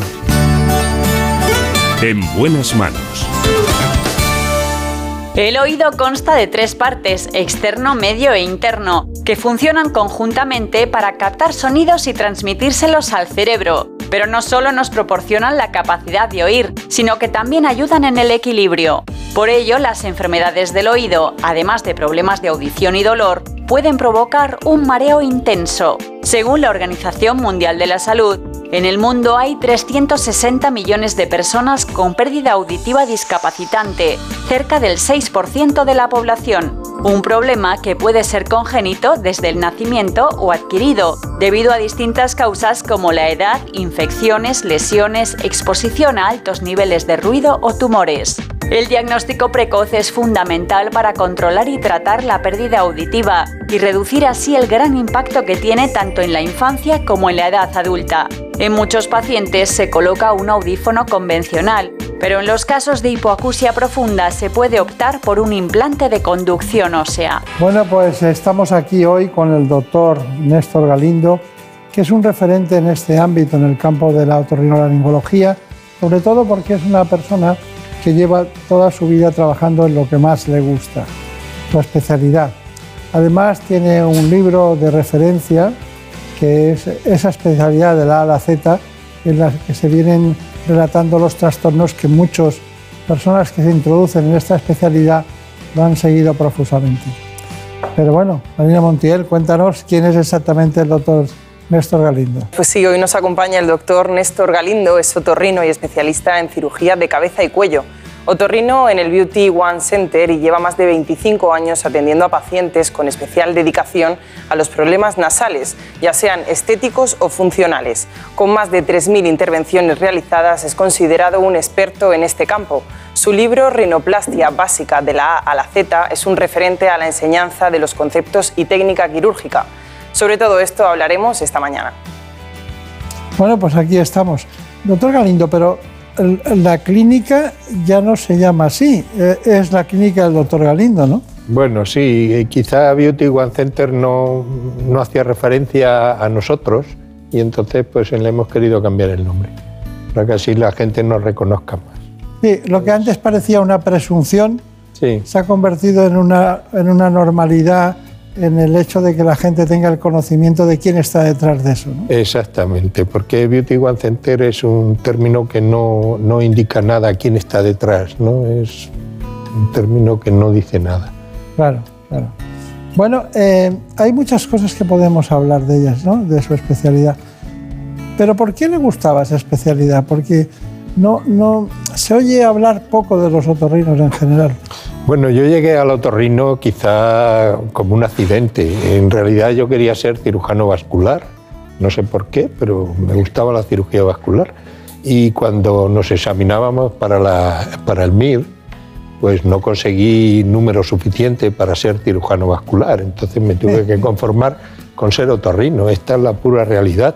Y al principio a mí no me gustaba, porque cuando yo empecé el otorrino, eh, pues el otorrino era una especialidad que era un poco el patito feo de, la medicina. Eh, solo nos dedicábamos pues, a quitar amígdalas y hacer unas sangrías tremendas en la nariz y sabíamos muy poco de, de todo y éramos una especialidad muy, muy, muy mala realmente, con una gran trayectoria en nuestro país porque hay que remontarse casi al siglo XVII cuando aparecen los primeros otorrinos en España, pero la especialidad como tal no se reconoció hasta principios de los años 19, eh, del siglo XIX. Y, bueno, desde entonces ahora la verdad es que la especialidad da un cambio brutal. El mayor cambio que hemos sufrido, pues, o que hemos, que hemos agradecido, ha sido el gran cambio de la cirugía endoscópica. En nuestra especialidad, que es una especialidad de cavidades, pues no había manera de ver nada es decir, el oído es una cavidad, la nariz es una cavidad, la garganta es una cavidad y llegar a, ver las cuerdas vocales pues era un acto de fe. Mm, quiero recordar al maestro de canto Manuel García, que fue el que inventó el espejillo laringio para verse él sus propias cuerdas vocales. Es decir, que el autorrino en realidad ha sido una especialidad muy poco científica durante eh, toda la historia y ha sido eh, la aplicación de otros inventos, de otras especialidades o de otra tecnología la que el otorrino se ha, se ha adueñado de ella. Pero en realidad eh, yo no empecé el otorrino porque me gustase el otorrino, ni tampoco era familia de otorrinos, eh, fue un puro accidente. Bueno, no fue mal accidente ese, ¿no? Bueno, Al final, ¿no? creo que ahora no me cambiaría por ninguna especialidad del mundo, ¿eh? por ninguna. Ya, ya, ya. Porque, si me permites, puedo decir a favor de la otorrinolaringología que es una especialidad muy amplia. Tenemos 18 subespecialidades. Es decir, hay gente en la otorrino que solo se dedica al oído, hay gente que solo se dedica a la alergia nasal, hay gente que solo se dedica a la investigación, hay gente que solo se dedica a la cirugía oncológica. O sea, un campo tremendo al que hemos aportado ahora últimamente, pues como tú decías, la rinoplastia estética, toda la cirugía estética de, del macizo facial. El otorrino ahora pues, se dedica a hacer lifting, se dedica a hacer trasplantes de pelo y se dedica a hacer otoplastias y rinoplastias y todo lo que conlleva pues, la cirugía estética de cabeza y cuello. A mí me sorprende mucho que, bueno, primero usted no eligió mal el vascular cuando pensó en él, porque en aquellos momentos en España, en esos momentos, los grandes vasculares estaban en Cataluña, Martorell y Capdevila y todo ese tipo de gente que luego acabaron en el Hospital General de Asturias y eran grandes profesores de una especialidad poco conocida y que ellos, y ellos le dieron luz y era como lo gran, la gran novedad, ¿no? Bueno, Claro, Que eh, no eligió usted mal. No si me permites un inciso, estás hablando de Capdevila y de toda esta gente que eh, eh, mi primo, eh, Teodoro Lázaro, al que tú has conocido, Sí. eh, fue el primer cirujano vascular formado en, en el Hospital General de Asturias. Y, y para mí era un referente, mi primo. Sí. Entonces yo quería ser, eh, imitar a mi primo. Y mi primo era un cabecilla de encima la cirugía tenía, vascular. encima tenía un primo, además de esa inclinación. Bueno, a lo que íbamos, eh, la otorrinolaringología. Yo hace poco eh, incluso vi un libro de septoplastia. Y también, eso es un tema, septoplastia. Y por otro, otro tema era que siempre los cirujanos plásticos que hacían rinoplastia, muchos se acompañaban de un otro laringólogo para, diríamos, ser más perfectos en la ejecución quirúrgica. ¿no? ¿Qué me dice de esos dos conceptos? Septoplastia y luego el acompañamiento de los, de los cirujanos estéticos, Sí. Que hoy no están tanto. Hubo, hubo un momento en que la cirugía de la nariz era un poco la cirugía mirando al tendido, ¿verdad? Porque no, tendríamos, no teníamos buena iluminación, no conocíamos la fisiología nasal como la conocemos hoy día, y entonces lo que se hacían eran cirugías un poco de batalla, lo que se llamó la septoplastia. La septoplastia es una cirugía de- de- eh, destructiva. Es decir, lo que se hacía era que cuando un tabique nasal estaba muy desviado, pues entonces prácticamente se quitaba todo el tabique nasal, con lo cual eh, las consecuencias eran que se hundía la pirámide nasal y teníamos la típica nariz de boxeador, ¿de acuerdo? Pero eso que es así, dicho de esa manera, pues tan, tan, tan Cruel. grave, tan grave, pues incluso el cirujano plástico no sabía hacerlo. Por lo tanto, se tenía que ayudar del, del otorrino para que le hiciese incluso esa cirugía destructiva. Y no digamos nada al cirujano plástico de aquella época que realmente miraba al tendido, o sea, podía operar la nariz sin, con las luces apagadas. Y no estoy diciendo ninguna tontería, porque primero hacían un abordaje abierto, segundo aquello sangraba, que no había manera de, cohibir las hemorragias, y entonces entre la sangre y que se operaba así, pues bueno, salían las cosas como, como han salido, ¿no? Afortunadamente todo eso es la prehistoria y hoy día pues la nariz es un órgano que se mima, que se cuida, ya no se hacen sextoplastias, se hacen lo que se llama rinoplastia funcional, porque para operar, para respirar una nariz, no solamente tiene que tener el tabique recto y en su sitio, sino que todo lo que conlleva, todas las estructuras internas de la nariz funcione. Bueno, eh, permítame que le diga, como dice usted, no es prehistoria, es la historia. Bueno, es nuestra historia, ¿qué lo vamos a hacer? es la historia. Es España, doctor Galindo, uno de los países más avanzados en el ámbito de, la- de su especialidad, de la otorrinolaringología. Eh, no solo en implantes cocleares, sino en patologías aparentemente menores. Por cierto, me decía usted que hace poco tuvo un caso de una infección, alguien que no podía ver la boca por una adenitis o algún problema, ¿no? ¿También Sí, le llegan a sí. Bueno, eh, tenía el- la imposibilidad de abrir la boca, lo que se llama trismus, debido a una infección de una glándula salivar, la glándula submaxilar. También llega a ustedes eso. Sí, sí, sí, la otorrino de aquí para arriba hace de todo. Llega Por eso tiroides, digo que es llega una tiroides especialidad también. muy, muy amplia. Que digo que si llega tiroides a su... Sí, sí, sí, sí. Eh, yo concretamente he operado muchísimos tiroides a lo largo de mi vida. Ya no hago esa cirugía, pero he- hemos operado pues todo, tiroides, cáncer de laringe, glándulas salivares, absolutamente de todo. Y las cuerdas, las cuerdas vocales que, bueno, yo recuerdo al, al famoso, al padre de los Antolí Candela, que, bueno, to- todo eran artistas, sopranos, gente que cantaba y tal, y, y él se dedicaba justamente a eso. Claro, separar de una especialidad tan concreta, dedicarse solo a las cuerdas vocales, hay gente que se, eh, está muy especializada en eso, ¿no? Sí, te podría asombrar lo que una cuerda vocal puede dar de sí. O sea, cuando analizamos la voz, la voz tiene, nosotros conocemos lo que es la intensidad y el tono, pero la voz tiene infinidad de parámetros, tiene hasta 18 parámetros. ¿Qué me dice? El shimmer, el shitter, no sé qué. O sea, es, es un mundo y la, y, la, y la resolución de los problemas de voz es otro mundo. O sea, ahora mismo se puede inyectar ácido hialurónico, se puede inyectar grasa en las cuerdas vocales, se puede eh, hacer lo que se llaman tiroplastias, hay prótesis para meter dentro de la cuerda vocal. O sea, es un mundo, un mundo apasionante para el que se dedica a eso.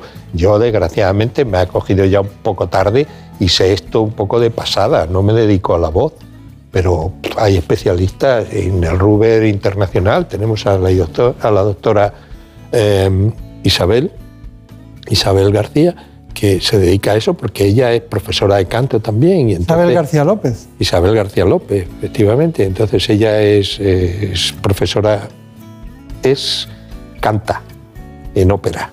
¿eh? Y entonces llegó al autorrino un poco para saber más de la voz y se dedica a eso. Seguimos con el, nuestro espacio dedicado a la patología del oído con el doctor Galindo, pero inmediatamente queremos entrar en un ámbito muy especial, la hipoacusia, que debe estar relacionada con muchas cosas, pero sobre todo con los años. ¿no? Claro, eh, por eso se llama presbiacusia. En el ojo se llama presbicia y en nuestro oído pues se llama presbiacusia. Es un envejecimiento precoz del oído, no, no es más, no supone más. Muy bien. La presbicia o vista cansada es un trastorno visual conocido por muchos, pero ¿y la presbiacusia? Al igual que otros órganos del cuerpo, el oído también se ve afectado por el paso del tiempo. La pérdida de audición es el tercer trastorno más común entre las personas mayores por detrás de la artrosis y la hipertensión. Se trata de un proceso natural que sufrimos todos a partir de la segunda década de la vida, aunque se hace más evidente a partir de los 50 años. Y al ser una pérdida progresiva, es difícil de detectar. La sufren alrededor del 25% de las personas mayores de 65 años y el 80% de los mayores de 80. Pero además del envejecimiento hay otras causas que pueden deteriorar este órgano, como son la genética, ciertas enfermedades, la toma de algunos medicamentos o la exposición continua a ruidos de alta intensidad. La pérdida de audición puede desembocar en aislamiento social e incluso deterioro cognitivo. Para prevenir este problema es aconsejable hacerse revisiones anuales y ponerse en manos de los especialistas para buscar soluciones que mejoren la calidad de vida. Bueno, cuéntanos, como tú has estado trabajando este asunto, los problemas de audición, el diagnóstico de audición, tenemos un informe que creo que ha realizado Elena Fernández Puyol, ¿no? Así es, nosotros hemos estado con la doctora Miriam Navarro, otorrino del Hospital Ruber Internacional de Madrid, para conocer qué pruebas se le realiza a un paciente que acude a su consulta con problemas de audición. Cuando viene un paciente con problemas auditivos, lo primero que hacemos es una historia clínica para ver si tiene antecedentes familiares de pérdida auditiva, si tiene una historia de otitis repetidas, si ha trabajado en ambiente ruidoso, que es otra causa posible de pérdida auditiva. Y a continuación lo que hacemos, lo primero de todo, es explorar el oído para ver si hay algo que pueda justificar esa pérdida, perforaciones, colesteatomas, tapones de cerumen, cualquier cosa de estas características que nos da una idea aproximada del diagnóstico. La exploración que realizamos en consulta habitualmente al paciente como mínimo incluye una otoscopia, que es un examen del oído con microscopio, y una exploración con diapasones, que nos dará una idea de la pérdida auditiva o el tipo de pérdida auditiva que tiene el paciente. E independientemente de la exploración que tengamos en consulta, a todo paciente con pérdida auditiva le tenemos que hacer una exploración mínima, que es una audiometría. La audiometría tiene como dos partes, una primera parte básica que lo que hacemos es darle al paciente una serie de tonos eh, de distintas frecuencias y a distintas intensidades para tratar de determinar la mínima intensidad del sonido que el paciente es capaz de oír en cada frecuencia. Con esto determinamos los umbrales auditivos. Con esa audiometría también podemos saber qué tipo de pérdida auditiva tiene el paciente, si es una pérdida auditiva neurosensorial o de transmisión, porque el tratamiento de cada una de ellas va a ser completamente diferente. Y una tercera cosa que nos aporta la audiometría es eh, medir el impacto que tiene a nivel conversacional la pérdida auditiva que tiene el paciente, porque lógicamente no queremos oír tonos, sino que queremos oír y entender palabras para comunicarnos bien con los demás. Una segunda prueba que realizamos con frecuencia, pero no de forma rutinaria, son los potenciales evocados auditivos. ¿Cuándo está indicado realizar esta prueba? Pues sobre todo cuando tenemos un paciente no colaborador. Puede ser que el paciente no colabore para la audiometría convencional de forma totalmente involuntaria, porque es un niño más pequeño y no lo hace bien, o porque es una persona con una cierta discapacidad que no colabora bien para la audiometría convencional, pero también hay pacientes simuladores que no colaboran en la audiometría de forma voluntaria. Los potenciales evocados no requieren la colaboración del paciente porque lo que hacemos es darle un estímulo auditivo al oído través de unos cascos y son unos electrodos los que van a recoger si hay actividad eléctrica en la vía auditiva o no, de tal manera que el paciente en ningún caso nos tiene que responder si oye o no oye. Son los electrodos los que nos dicen si hay respuesta o no hay respuesta. Otra prueba que realizamos eh, de forma frecuente en consultas es el timpanograma y el reflejo estapedial, que básicamente nos da el diagnóstico de dos patologías. Una es la presencia de moco en los niños, que es la causa más frecuente de pérdida auditiva en la infancia, y otra es la autoesclerosis, que es una pérdida auditiva por fijación de un huesecito, que es el estribo, que es también bastante frecuente en adultos, y con esta prueba podemos tener un diagnóstico de certeza. Bueno, un extraordinario informe de Elena Fernández Puyol que no hace falta precisar más porque le hemos evitado a usted tenerlo que contar profusamente. Pero hay algo que me interesa mucho, la rinoplastia. Usted habla de la rinoplastia realmente cuando tiene un problema, no solo anatómico, sino funcional. Eh, ¿A qué le llama entonces? Porque también está el estético. ¿A qué Sí, rinoplastia lo, lo único que está eh, indicando es que es una cirugía sobre la nariz, pero no es una cirugía sobre nada concreto, sino para resolver un problema genérico. La nariz es un órgano único y sirve para funcionar y estar guapos. Entonces, eh, ¿dónde llega lo funcional y dónde empieza lo estético o al revés? Eh, es un totus revolutum, es decir, cuando tú operas una nariz tienes que procurar que funcione y que sea bonita. Entonces, ¿qué tienes que hacer? Pues lo que sea necesario para que eso sea así. Y eso es lo que más hacen ahora ustedes, ¿no? En general. Sí, sí, ahora la demanda es de... eh, la gente cada día quiere estar más bonita y, y- y que respire mejor su nariz. Es decir, la obstrucción nasal es probablemente de, de las deformidades que peor tolera la especie humana. Claro, claro. Me- Menos mal que tanto Marina como Brenda no necesitan esa intervención. No, Si no, perdería el programa durante un mes y medio. ¿Qué tiempo tardan en recuperarse? eh, 10 días máximo. Diez días. Bueno, pues nada, nosotros tenemos un problema, que es una pregunta que nos hacen siempre cuando dicen, se acaba la, la carrera, llega la otorrinolaringología y dice, ¿qué me van a preguntar? Y siempre preguntan, entre las preguntas que hay está el vértigo. Los problemas del equilibrio se encuentran entre los motivos más frecuentes de consulta al otorrino. Una precisa descripción de los síntomas por parte del paciente, la historia clínica y ciertas pruebas ayudarán al especialista a realizar el diagnóstico. El vértigo, la sensación de giro de los objetos del entorno o giro del afectado sobre sí mismo, es generalmente producido por alteraciones de los órganos del equilibrio del oído interno, a menudo acompañado de alteraciones de la audición. En algunos casos, el vértigo aparece como consecuencia de un accidente de tráfico por el característico latigazo cervical o por un traumatismo craneal. Otras veces es fruto de la edad o por la degeneración natural de los tejidos del oído interno. Sin embargo, en muchos casos se desconoce la causa. El vértigo puede afectar a las actividades diarias, como conducir o desempeñar el trabajo, limitando la calidad de vida de las personas que lo padecen. Bueno, eh, podríamos estar hablando un siglo del tratamiento del vértigo, porque ha pasado por todas las fases y todas las etapas. Era una pregunta de examen el vértigo, y el más frecuente es el vértigo de Menier, como usted y yo sabemos. De todo en general, la patología del oído, ¿cuál es su conclusión? ¿Qué podríamos decir de un mundo tan apasionante? De la patología del oído, pues yo creo que primero que eh, hemos sido capaces de resolver la hipoacusia. O sea, eh, hoy día no, no creo que ningún sordo eh, pueda seguir siendo sordo porque hay soluciones para todo, para todo. Desde la limpieza de oídos hasta la colocación de un audífono, hasta la colocación de implantes de oído medio, hasta la colocación de un implante coclear, hasta la colocación de un implante de tronco.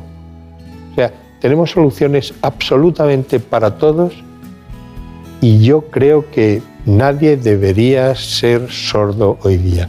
Hemos acabado con la sordomudez, con el diagnóstico precoz de la sordera.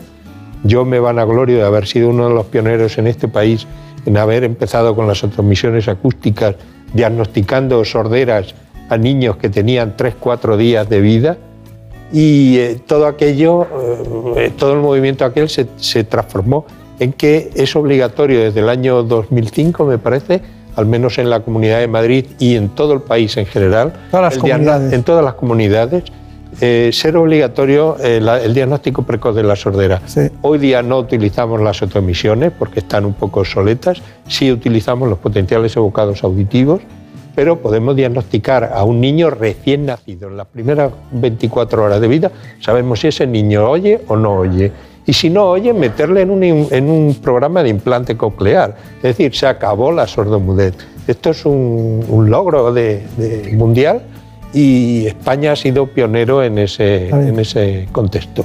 Por lo tanto, de- de- destacar que somos un gran país, que tenemos una gran medicina y que el afortunadamente para mí, pues fue una elección en mi vida. Pues muy bien. Se ha quedado usted a gusto, ¿eh? Me he quedado muy a gusto. Muchísimas gracias. Muchos recuerdos a su hijo, Torrino también, que es un, un gran especialista y que sigue su camino. Seguro. Eso va a ser la segunda generación. No pudo, el vascular no pudo, pero Ya nos han superado. Ya nos han superado. está bien. Bueno, que sea muy feliz, muchas gracias. Y Gracias cuando tengamos algo ya iremos a la consulta del doctor Galindo a la clínica. Muchas gracias. Muchas Bueno, gracias. Y a todos ustedes indicarles que en algunas cosas somos, sí, de verdad, un gran país.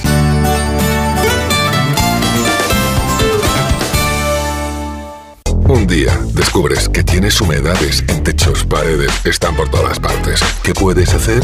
Llama a Murprotec. Llama al 930 1130 o entra en murprotec.es. Si con las humedades te las tienes que ver, ¿qué puedes hacer? Llama a Murprotec. 930 1130. Murprotec. Cuidando tu hogar, cuidamos de ti.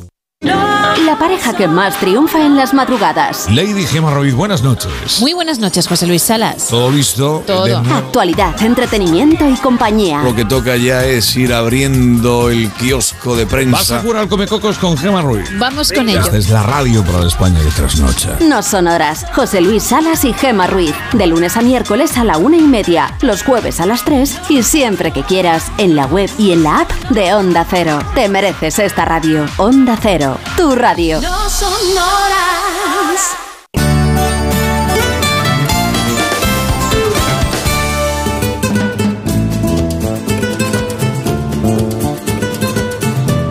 Ha llegado el momento de conocer lo que publican nuestros compañeros de La Razón en ese suplemento de A tu Salud. Saludos desde La Razón. Esta semana en nuestro reportaje de portada hablamos de ictus pediátrico. Aunque se trata de un problema de salud muy poco frecuente, lo cierto es que el infarto cerebral también se produce en los menores de 18 años, por lo que hay que estar muy atentos a los síntomas para poder reaccionar a tiempo. De hecho, el ictus infantil deja secuelas neurológicas muy graves en el 80% de los menores porque no se actúa a tiempo debido a esa falta de conocimiento. Ahora, el protocolo de actuación específico para niños solo está disponible en algunas comunidades autónomas, como Madrid, que fue pionera en su puesta en marcha en el año 2019. Además, hablamos de hemofilia, ya que Europa aprueba la primera terapia génica para tratar esta enfermedad. Y también explicamos cómo el olor mejora la experiencia médica de los pacientes en diferentes ámbitos sanitarios. Y entrevistamos a Antonio Gómez, presidente de la Sociedad Española de Oncología Radioterápica, quien nos asegura que España va a convertirse en líder europeo de radioterapia oncológica. Y en las puertas del Día Mundial contra la Obesidad, en nuestra sección de alimentación, hablamos de cómo estar permanentemente a dieta daña nuestra salud mental, ya que las dietas restrictivas son un foco de estrés, de ansiedad y de problemas de sueño. Además, en nuestra contra entrevistamos al doctor Juan Pedro Fernández Corbelle, director médico del Centro Médico Prevensalud, quien nos asegura que comer bien sale más caro y eso va a repercutir en la salud de los españoles. Por eso la obesidad se debe combatir con más educación. Pero como siempre, estos son solo algunos de los contenidos. Encontrarán más información en las páginas del suplemento a tu salud y durante toda la semana en nuestra web www.larazón.es barra salud. Sin más, que pasen una feliz semana y cuídense. En buenas manos. It's a new dawn. It's a new day. It's a new life for me. Yeah. It's a new dawn, it's a new day, it's a new life for me. Woo, and I'm feeling good.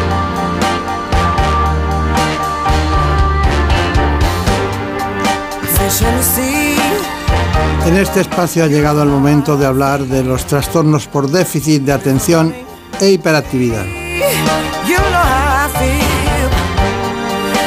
Lo vamos a hacer con un psiquiatra, precisamente infanto-juvenil. Trabaja en el Hospital Puerta de Hierro Majadahonda en Madrid y es experto en psicofarmacología, en trastornos de la personalidad y en conductas especiales. Se trata del doctor Hilario Blasco. En buenas manos. El programa de salud de Onda Cero. Dirige y presenta el doctor Bartolomé Beltrán. El trastorno por déficit de atención e hiperactividad fue descrito por primera vez en 1902 por el pediatra inglés George Steele. Es uno de los problemas psiquiátricos más frecuentes en la infancia y afecta a cerca de un 6% de los niños tanto en España como en el mundo. Y alrededor de la mitad continúa teniendo dificultades de adulto. Este trastorno se diagnostica y trata desde hace muchos años y sus causas siguen siendo una incógnita, aunque sin duda la genética es un factor de riesgo decisivo. Los principales síntomas son un exceso de actividad motora, impulsividad y dificultad para mantener la atención durante un tiempo continuado, lo que provoca alteraciones en el aprendizaje y en el comportamiento, además de una falta de autoestima e incluso depresión y ansiedad. Se suele diagnosticar en torno a los 7 años, pero en algunos pequeños se realiza antes, reduciendo el abandono de los estudios y evitando la aparición de trastornos psicológicos de adulto. Bueno, pues en esta mañana conocemos a un especialista que no ha estado nunca en el espacio, pero claro, Elena Fernández Puyol nos trajo este libro y dijo, Hilario Blasco Fontecilla es un... Este libro me interesa mucho porque tal, y me lo contó, bueno, y está con nosotros eh, el psiquiatra hoy de cabecera, experto en un tema muy que tiene muchos ambajes ¿no? en todos los sentidos. ¿no? Usted ah, incluso estuvo en el Instituto de Psiquiatría de Londres, en el King's College, ¿no? Efectivamente. y se formó allí, pero ahora trabaja en Puerta de Hierro. Pero vamos a conocer mejor su, su biografía. Eh, Marina, ¿nos lo cuentas? Claro que sí. El doctor Hilario Blasco es psiquiatra en el Hospital Puerta de Hierro de Majadahonda, Madrid, miembro del Consejo Asesor de ITA Salud Mental, profesor asociado de la Universidad Autónoma de Madrid. Se especializó en psiquiatría de la infancia y adolescencia en el Instituto de Psiquiatría de Londres, becado por la Fundación Castilla del Pino. Y sepan que acaba de publicar el libro Jaque Mate al TDAH, donde ofrece una mirada esperanzadora a los afectados con trastorno por déficit de atención e hiperactividad. Nos lo contará más adelante. Bueno, pues eh, más adelante es ahora mismo, ¿no? Hilario es el primer Hilario que viene a este espacio. Sí, es la primera vez que vengo y muchísimas gracias por la invitación. Pero, ¿qué- ¿Hilario de dónde es? Eh, yo soy vasco, nací en el País Vasco, me formé, hice, de hecho, estudié la carrera de medicina en el País Vasco y posteriormente estudié para la oposición MIR en, en Madrid, saqué el puesto 57 y bueno, me especialicé en psiquiatría en el Ramón y Cajal. Está bien. Usted dedica este libro, dice, a todas las personas que tienen TDAH y lo sepan o no. Efectivamente. Porque hay muchos que no lo saben. Efectivamente, muchísimo, sobre todo adultos, porque en los niños y adolescentes ya empieza a haber una cierta sensibilidad y el diagnóstico ha mejorado muchísimo, pero adultos, más del 90% de los adultos en la actualidad no están correctamente diagnosticados ni tratados, y esto es un gran drama. Dígame una cosa, se han dicho algunos eh, síntomas fundamentales, pero hay una cuestión. ¿Por qué jaque mate al TDAH? ¿Por qué, ¿Por qué utiliza usted el ajedrez? ¿Qué es lo que aporta el ajedrez a esta patología? Claro, pues es un juego de palabras, porque me permitía con, con ese juego de palabras expresar dos cosas que para mí son fundamentales. Uno, que tenemos que luchar contra el TDAH, por una parte, y dos, efectivamente, transmitir la experiencia que en los últimos 10 años yo he atesorado, yo y mi equipo, usando el ajedrez terapéutico para tratar el TDAH. Ah. Eh, ¿Está mm, sobrediagnosticado el TDAH?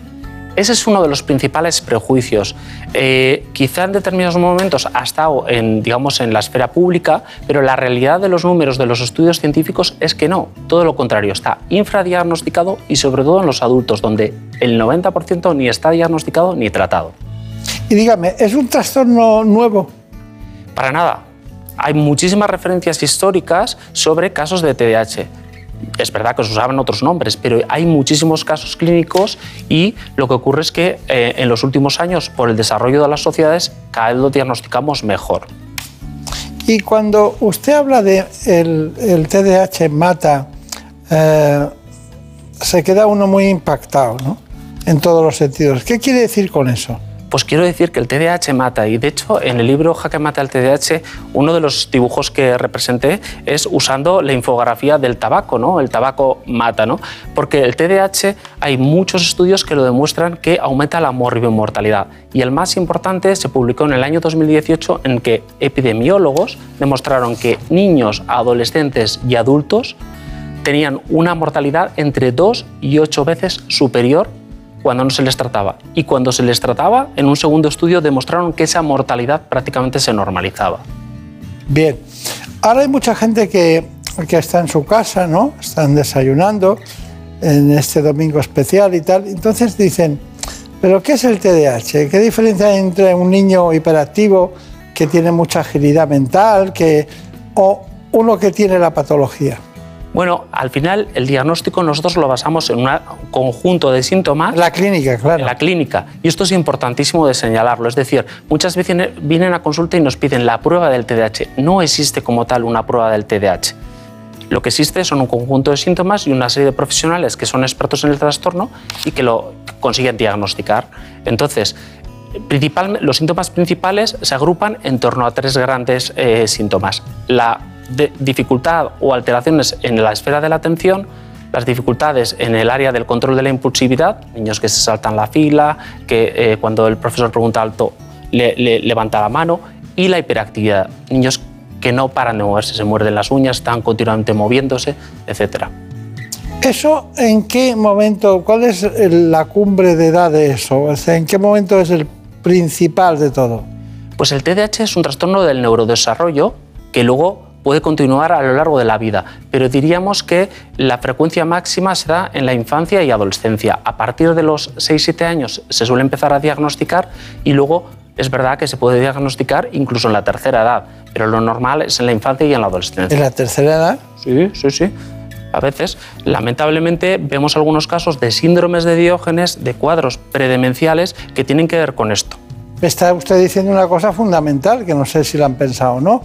Si eso se puede producir en la primera edad, por decirlo, 6, 7, 8 años, y en la última, algo tendrán que ver las, los elementos, diríamos, proteicos que maneja el cerebro, dopamina, algún elemento de la serotonina, algún elemento de, lo, de cualquier neurotransmisor, ¿no? Totalmente. Esta patología, sobre todo, hay un neurotransmisor que es la dopamina, es como el rey. Principalmente la dopamina, también la noradrenalina, pero sobre todo la dopamina. ¿Eh? El público. Con bastante noradrenalina. Sí, las dos, las dos neurotransmisores. La gente, el público general conoce la serotonina, que es, digamos, el neurotransmisor de la depresión, mientras que la dopamina es la, la, el neurotransmisor de la emoción, de, de, del deseo, ¿no? Y entonces eh, de la motivación. Y esto hay alteraciones de esta dopamina en el cerebro de las personas con TDAH que condicionan toda su vida. Quiere decirse que de este libro el 25% se va a salvar dentro de 100 años. Pues esperemos que muchos más, muchas personas más se vayan a salvar. Yo espero que dentro de... No, no, me refiero que el contenido de la investigación nos va a llevar ¿Sí? a, a, saber el diagnóstico por distintos elementos que no como ahora, que no lo sabemos, porque usted trabaja con la clínica, no tiene análisis para hacerlo. Efectivamente. Como pasa con el Alzheimer, no tiene, tiene diagnósticos por la imagen, lo que sea. Entonces, este libro que ha estudiado muchísimo, por ejemplo, el aspecto hereditario genético, que hay un componente, ¿no? Pero que es además polimorfo, que es de muchos, de muchos genes, todo eso lo han estudiado ustedes muy bien. Pero dentro de 100 años eh, sabremos sabremos que es una sustancia determinada que la genera, el- que genera el problema. Efectivamente. Esperemos que lleguemos a ese punto, sí. Entonces están ustedes trabajando, en, intentando pescar en un océano en el que es muy difícil encontrar los peces que usted quiere, ¿no? Efectivamente. No es, mm, digamos que ese es un problema al que nos enfrentamos con todos los problemas en salud mental. A diferencia, por ejemplo, un endocrino le llega a un paciente con una glucemia basal de más de 110 y ya simplemente con ese parámetro ya sabe que probablemente ese paciente va a tener diabetes. Lamentablemente, los psiquiatras, los psicólogos clínicos carecemos de biomarcadores, de esas sustancias que nos facilitarían el diagnóstico y eso hace que complique el diagnóstico hoy en día. Está bien. Bueno, esta es una gran información. Voy a repasar con usted todos los tratamientos, ¿eh? que lo sepa, porque el libro tiene, prácticamente la mitad del libro se dedica a los tratamientos y la calidad de vida de los, de los pacientes. Lo vamos, a, lo vamos a ver, porque es importante en todos los sentidos. Doctor, hay una cuestión que es eh, fundamental. Parece ser que con tratamientos o calidad de vida adecuada, los niños cuando son más adultos dejan de tener síntomas. Efectivamente, si se hacen bien las cosas, el pronóstico es muy bueno. Es decir, luego hablaremos eh, probablemente del tratamiento, pero una vez que se hace un tratamiento multimodal correcto, el, el pronóstico es bueno. Claro. Señorita ¿qué tal? Muy bien, muy bien. ¿Tiene alguna pregunta que hacer?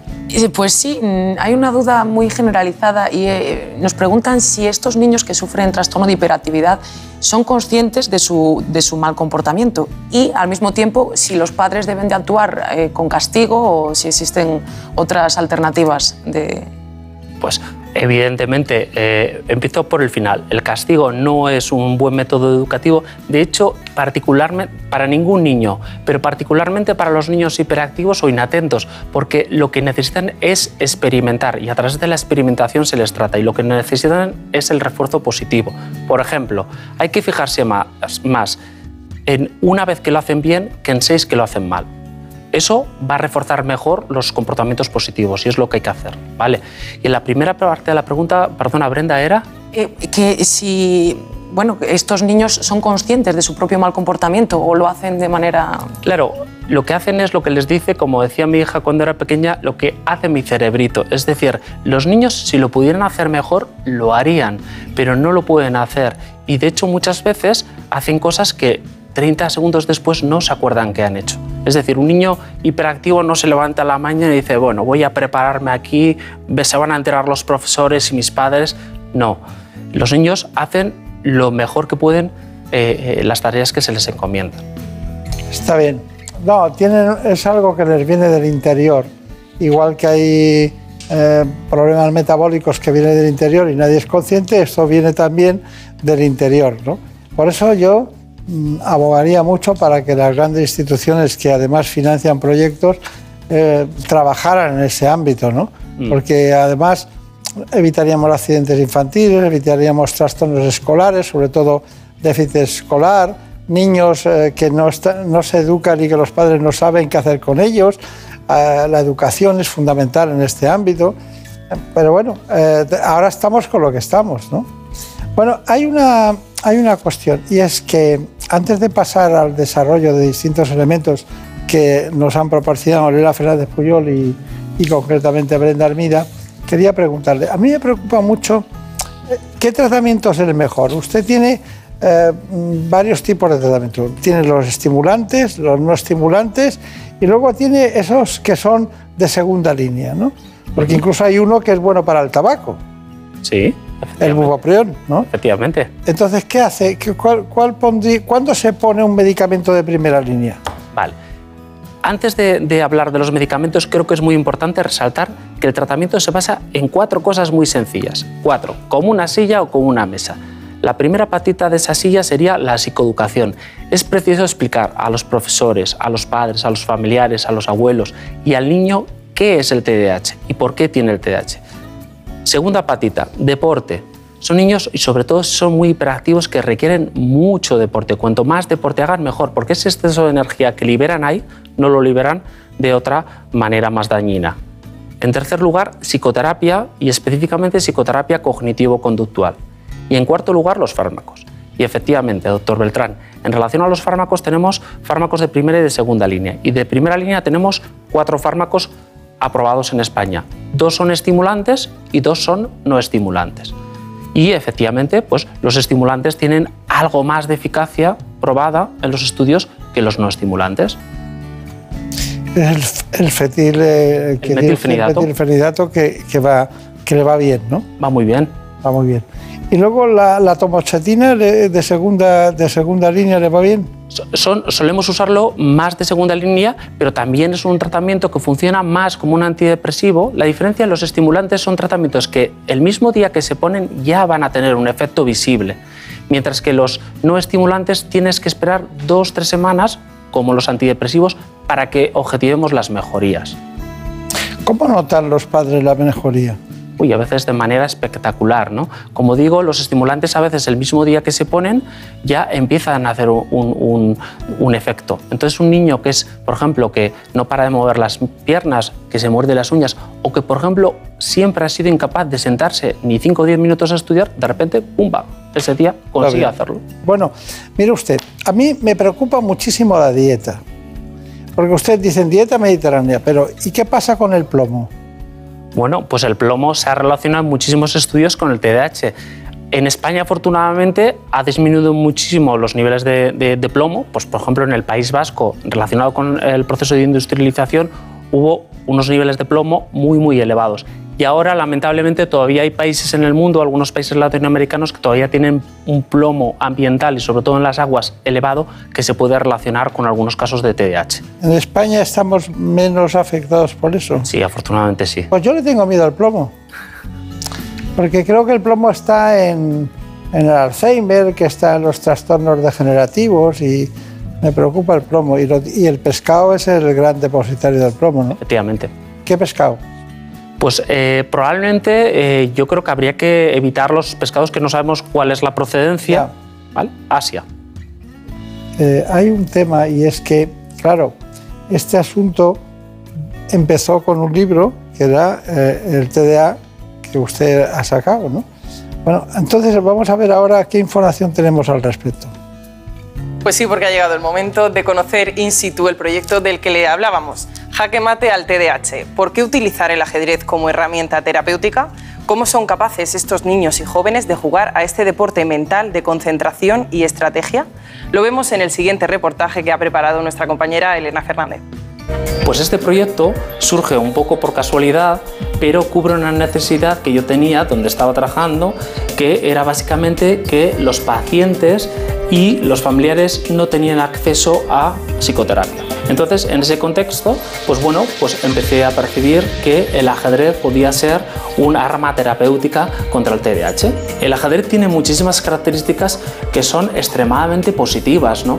En primer lugar, es un juego, lo cual lo torna eh, pues menos aversivo para ah, las personas ¿no? y para los chavales en un entorno terapéutico. En segundo lugar, es un juego ordenado. Hay que estar planificado, organizado. En tercer lugar, cada pieza tiene un valor diferente. Entonces, eh, esto, por ejemplo, a nivel de cálculo matemático, hemos visto que mejoran mucho las matemáticas los chavales que lo practican regularmente. Tienes estrategia, tienes que pensar también qué está pensando el contrario, es decir, teoría de la mente, etcétera, etcétera. Pues efectivamente, es- esto es exactamente lo que muchos padres les llama la atención. Mi hijo con TDAH hiperactivo, que en cualquier otra cosa, haciendo los deberes, es imposible. Y resulta que jugando al ajedrez puede estar horas. Pues esto muchísimas veces es una observación y de hecho inicialmente fue una de las ideas que a mí me llevó a realizar este estudio. ¿Por qué? Pues porque tiene ese componente de motivación, lúdico, es un juego y esto es lo que les hace enganchar, ¿no? El ajedrez a mí me aporta concentración, eh, me ayuda a mantenerme tranquilo y además me gusta desde que era muy pequeño. A mí lo que me aporta el ajedrez principalmente es a la hora de organizarme y elaborar estrategias nuevas y planificarme proyectos míos o estudios o cualquier cosa que tenga. Gracias, María Montiel. Es muy edificante eso de ir a un hospital y que te acaben jugando al ajedrez con el psiquiatra, ¿no? Pero bueno, mire, le voy a decir un- una serie de cosas eh, a modo de conclusión. El TDA existe, ¿no? Totalmente. Bien. Es un trastorno del neurodesarrollo, ¿no? Totalmente, pero se prolonga a lo largo de toda la vida. Y es más frecuente en la infancia. 4-8% de los niños en el mundo lo tienen. ¿Es crónico? Eh, si no se hacen las cosas bien, sí. Si se hacen las cosas bien, diríamos que no. ¿Mata? Por supuesto, lamentablemente. Hasta podríamos decir que un tercio de los accidentes de tráfico se deben a esto y un 30-50% de la población reclusa tiene TDAH, muchos de ellos nunca fueron diagnosticados. Eh, ¿Está infradiagnosticado? Totalmente. En la mayoría de los países, quizá con la excepción de la costa este de Estados Unidos. Bueno, y que tiene la costa este, aparte de Carolina del Norte y del Sur. Bueno, pues eh, probablemente lo que suceda quizá pues por presiones eh, quizá curriculares eh, o por el deseo de, tener hijos perfectos, pues realmente la prevalencia, de, es decir, la frecuencia de pacientes que toman tratamientos para el TDAH supera el 10% en muchos sitios. Y sabemos, si sabemos que la prevalencia es 4 o 8%, hay pacientes que están tomando o personas que están tomando medicación sin tener que tomarla. Es una costa muy bonita esa. bueno, aparte de por eso. El diagnóstico es clínico. Totalmente. Bueno, el tratamiento es multimodal. Totalmente. Los cuatro elementos que dijimos, psicoeducación, deporte, psicoterapia y fármacos. La ignorancia podemos decir que mata. Totalmente. Hay que tener mucho cuidado con las palabras. La ignorancia mata, efectivamente. Eh, y el TDAH no es una elección. Esta patología no es una elección. Totalmente. Se calcula que el 80-85% de la patología se debe a condicionantes genéticos. Y esto es importantísimo, porque muchas veces el paciente llega y lo que el, doctor objetiva es que no solo el paciente tiene TDAH, sino que los padres muy frecuentemente también lo, tienen. Y cuando empiezas a conocer más a familiares, te das cuenta que muchos hermanos lo tienen. Es genético. Y esto es importante porque nos permite desculpabilizar a los padres. Es decir, no están haciendo las cosas mal. Es decir, el niño no tiene TDAH porque ellos estén haciendo las cosas mal. Eso es muy importante, ¿no? Eso es muy importante porque los padres trasladan muchas veces al sistema educativo eh, el tema de que los niños tengan patologías que no se pueden... Porque tú cuando tienes un tumor lo ves, cuando tienes una patología eh, de un trastorno de cualquier otro tipo, un cáncer, lo ves, pero, pero esto mm, no se ve, ¿no? Como el Alzheimer. Bueno, am, ¿y la parte de la emoción? es fundamental. Son niños generalmente muy sensibles y es muy, por ejemplo, en el apartado de la educación es fundamental que los profesores consigan hacer clases emocionantes. Todos los alumnos lo van a, aprovechar, pero especialmente para un niño con TDAH, porque un niño, el proceso educativo, si no es tornado con emoción, va a ser extremadamente difícil que pueda continuar con el resto de compañeros. No podemos olvidar que el TDAH muchas veces va junto con comorbilidades como trastornos del aprendizaje, dislexias, dis- discalculias. Entonces, si no tenemos un ambiente muy motivador a nivel educativo, esto va a ser terrible. Bueno, pues doctor Diario Blasco, Fontecilla, muchísimas gracias. Tiene usted dos apellidos muy interesantes para investigar, pero bueno, País Vasco, ya sabemos. Jaque mate al TDAH, ¿no? A, a la hiperactividad. Que tenga mucha suerte con el libro. Es un libro muy gracias. ilustrativo. No es solo un libro de medicina, sirve para todos los públicos, médicos, especialistas, el área de farmacia, el área también, como no, de todas aquellas personas que están interesadas en, son cuidadoras de este tipo de pacientes. Así que tenga mucha suerte y espero verle con la solución definitiva algún día. Esperemos que sea así. Muchísimas gracias. Vale, pues ya está, ya la tienen ustedes ahí. Nuestro psiquiatra de hoy en el Hospital Puerta de Hierro de Madrid, uno de los grandes, de los grandes hospitales, cada vez eh, con más solvencia en todos los sentidos. Un hospital que se anda muy bien, está muy bien organizado y al que tenemos un gran aprecio. Muchísimas gracias y hasta pronto.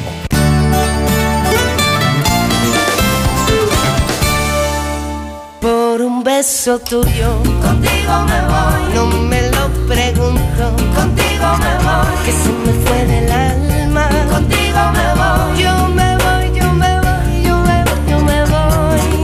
Damos las gracias a Jorge Zamorano precisamente en la realización. A Marta López Llorente en la producción del programa. Contenidos de ¿Qué me pasa, doctor? El programa que se emitirá brevemente dentro de un rato, concretamente a las 9 de la mañana, en la sexta. Les dejamos y volvemos la semana que viene. Que tengan un feliz fin de semana. Por un beso tuyo, contigo me voy. No me lo pregunto, contigo me voy. Que se me fue del alma, contigo me voy.